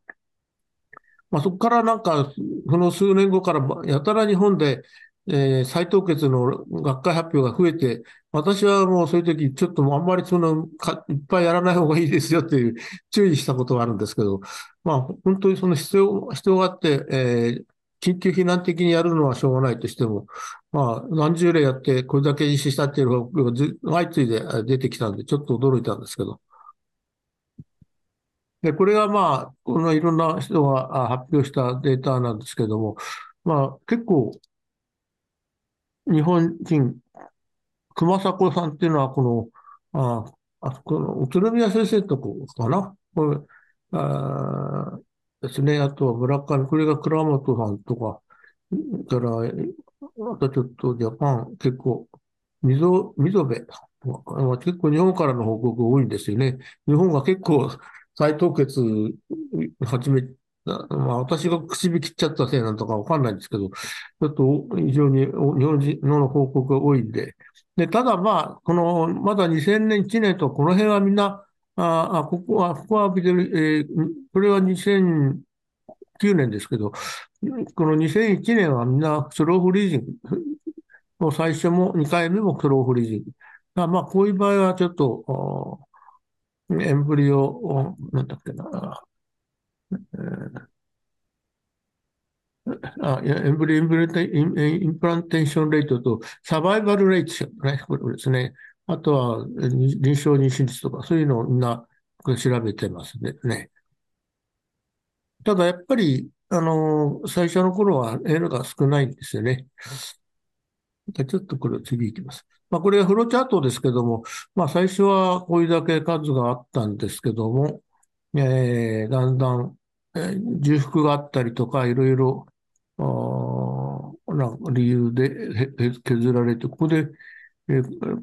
除外、記録が除外されたとか、あとは、えー、ここですね、ケースレポートは除外したって、これはちょっと私のの除外されたのかもしれないですけど、で最終的には14の論文を、まあ、選ばれたというわけですね。で、ここであと、ちょっと意味がちょっとよくはっきり、 qualitative syn synthesis っていうのは、えー、これが、なんかあんまりちょっと、定性的に合成、定性的に合成して、えー、含めた研究とか、こっちは定量的に、えー合成したと。これちょっとなんか意味が、ちょっとはっきりよくははわかりませんでした。まあ、最終的には14の論文です。だから、凍結保存の違いによる、うーサブグループを用いた実験群と対象群の比較ですね。まずは、サバイバルレートを見ますと、まあ、あのまあ、こういう、こういう報告た、まあ、熊迫さんと、ま、とも入ってますね。村上さんも入ってます。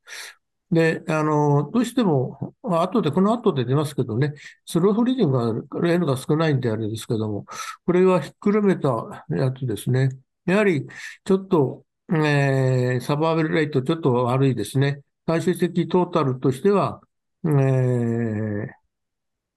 これですかね、えー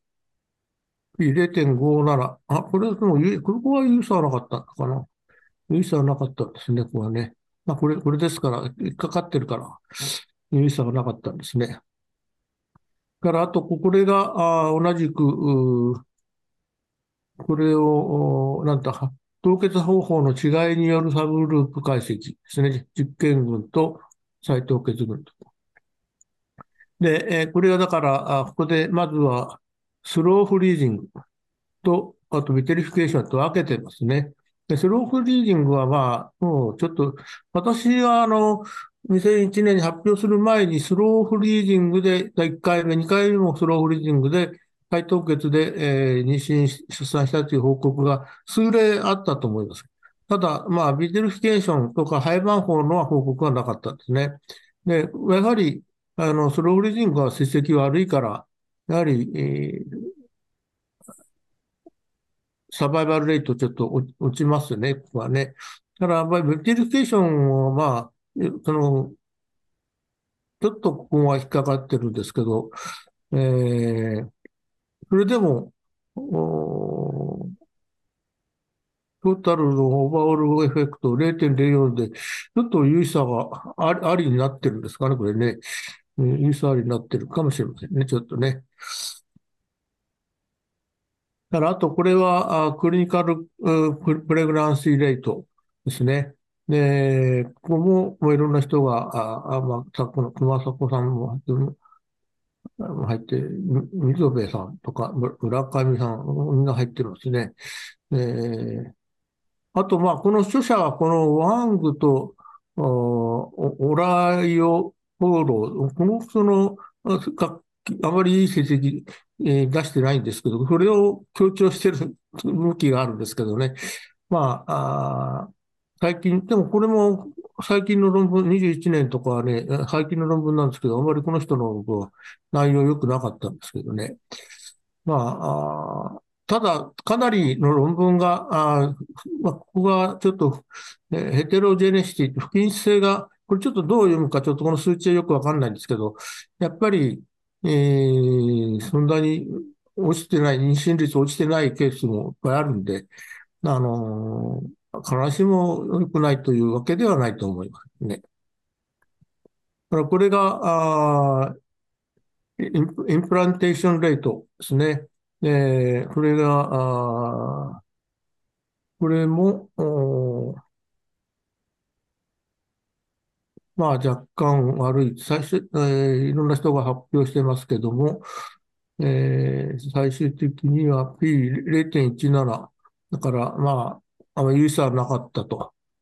いうことだと思いますけどね、これもね。だからこれが、あミスキャリッジ、えー流産率ですね。流産率は、これがちょっとね、どうも私ちょっと理解できないんで、これに限ってだけ、これが逆になってるんですよね。コントロールとエクスペリメントは。で、コントロールの方が流産率が高いように、こうに、これだと見えて、これ間違いじゃないかなと思ったんですけど、どうでしょう？なんか、分かったら、これでいいと思う人はちょっと教えてください。このコントロール、今までは全部これが逆だったんですけど、この流産率だけこういうコントロールが右側に来てて、で、こっち側にコントロールが流産率が高いみたいな感じの書き方、ま、グラフなんですけど、ちょっとここがわかんないですね、私はね。はい。で、これは、あリブバースレートですね。えー、これはまあ、あまあさ、やっぱりまたいでるところが多いんですけども、一応またいでるの多いんですけど、この、この辺の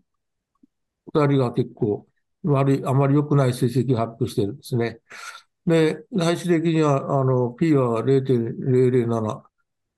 で、有意差がありということで、まあ、これはちょっと最終的に離れてますけどね。ただ、この、昔、古い、えー、2000年、これ、これでも比較的新しい論文が入ってますけどね。まあ、あの、スローフリージング入ってるとかなり成績落ちますけど、これはそうでもなさそうなんですけどね。で、これは、あまあ、これもやはり、えー、凍結方法の違いによるサブグループ解析を用いた、あ再凍結とコントロールと、で、えー、クリニカルプレグランシーレート見ますと、やはり、 slow、slow freezing だと、まあ、N がとにかく少ないんで、うん、あんまりはっきり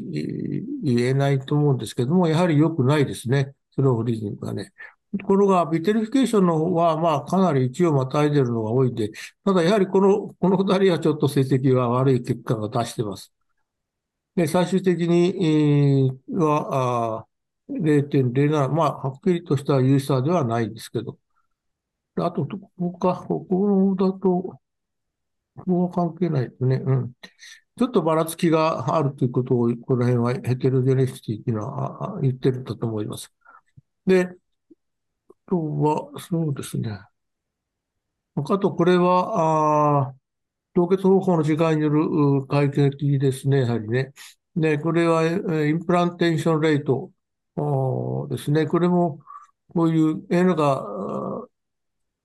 slow freezing が N 少ないんで、えー、あと成績もよ、まあ、結局、胚にダメージを与えちゃうということでしょうね。よくない。で、えー、 vitrification の方が、まあ、1をまたいでるケースがあるけども、まあ、最終的にはやっぱりちょっと、0.04でちょっと優位差があるということですね。から最後のラライブバースレートは、あスローフリージングは、まあちょっとここはそんなに悪くはないんですけどね、えー、それでも、あ、0.83有意差ないですね、ここはね。ただ、 vitrification だと逆に、えー、有意差が出てきちゃってるんですね、ちょっとね。なんかちょっとここが一致しないところがあるんで、どう解釈していいかわかんないんで、で、まあ、トータル、すべてをトータルすると0.02になっちゃう。まあ、これ、これとこと合わせるとそうなっちゃうんですね。統計でこのそういう処理するとそうなっちゃうかもしれないですけど、ここを見ると、あここはあんまあんまり悪くないんですね。ここはね、またいでるからね。で、あと、まあ、ちょっとディスカッションはちょっと、最近発表された研究では、スローフリーディングとは対照的に、ガラス化を使用した再凍結臨床天気の改善が実証されたと。スローフリーディングによって凍結された肺の結果とガラス化によって凍結された肺に結果に違いがある理由について考えられる説明があると。ガラス化の場合は、凍結プレスで使用される速い冷却速度と高濃度の冷却保護剤のため、表彰形成が、えー、ないため、肺の損傷を減らし、高い生存率を可能にすると。さらにガラス化のより速いスピードと簡便さにより今日肺凍結の主な、まあ、主流となっていると。ガラス化サブグループの臨床妊娠率と肺肺凍結の面で優位に悪い結果を示さなかったが、それらの累積効果が出産率の明確な減少に寄与したことが示唆された。もうこれは、まあ、ちょっとなんかはっきりしなかったことなの言ってるでしょうけどね。で今後、再凍結が肺の生存率をどのように損ない臨床転帰に寄与するかのメカニズムを調査することは価値があると。一方で細胞内小器官、オルガネラ、核やミトコンドリア、ゴルジ体などだけでなく細胞膜や細胞骨格も氷晶形成をすること可能性がありますと。胚の凍結、まあ、緩慢も vitrification も両方が体のアポトーシスを誘発し、DNA の損傷による細胞損失につながることが示されており、また遺伝子発現が調査され、新生肺と凍結肺の間に不一致が示され、悪影響を引き起こす可能性を示した。まあ、私どもが発表したときは、一応、まあ、あのー、日本の育印乳業が後ろやってた方なんですね。で、まあ、それを即に人に応用するのはちょっと勇気があったんですが、一応、一かあの電子顕微鏡で軍隊の等で調べてもらって、えー、1回目の肺,、えー、肺凍結した場合と、2回目の肺凍結した場合の電子顕微鏡的にあの細胞の形態が変わってないかどうかって調べてもらったら、まあ変わってないということで、まあ、あの、やったんですけどね。再凍結が肺にどのような影響するかは研究不足で認識されていないと。著者らの研究では注目しなくてはいけないのは再凍結に伴う流産の大幅な増加であると。私はそうは思わないんですけどね。あの、マウスの、私が発表する前に、マウスの論文を見たら、10回凍結、2回凍結、誘拐、凍結回繰り返しても、3子を得るか確率変わらなかったっていう。まあ、マウスはちょっと卵丈夫だから、あの違うのかもしれませんけど。で、ガラス化法で使用される高濃度の凍結保護剤が潜在的な肺毒性を引き起こす可能性がある。さらに考えられることは、T 細胞への凍結保存によって引き起こされる損傷であり、それによって T 細胞がその後、分化、付着、侵入する能力に影響を及ぼし、さらに妊娠出産につながる可能性があると。で著者らは PGT を受けた肺は除外した。相談から、あ、これ間違えた。低出生時、体重時に影響しなかった。で、また、出生した時には悪影響は認めなかったが、凍結保護剤使用後、エピジェネティック変化が細胞内に現れることが示唆される。この辺になるとちょっと、まあ、まあちょっとやっぱり少し心配になりますね。したがって、再凍結が新生児転機に与える影響を評価するには、サンプルサイズの大きいフォローアップ研究が必要であるということですね。で、まあ、これがその私の2001年に出した、Birth of Healthy Twin from In Vitro Development of Human Refrozen Embryo。で、まあ、廃盤法。まあ、この人は4回ぐらい、うん、着床しなかった、移植してもしなかったんで、えー、4回目が2つ、廃盤法を2つ移植したら、ツインになって、双子が、元気な双子が生まれたという報告なんです。まあ、以上でございます。それでは、よかったですね。本日もありがとうございました。ありがとうございます。それでは、えー、ただいま、横田先生から解説いただきました論文が本日最後の論文となっておりました。では、えー、よろしければ、えー、本日の講座、こちらで終了させていただければと思います。ありがとうございました。はい、ありがとうございます。本日も先生方、えー、ご協力誠にありがとうございました。では、こちらで終了させていただきます。あ、どうも、ありがとうございました。ありがとうございました。ありがとうございます。どうもありがとうございました。終了させていただきます。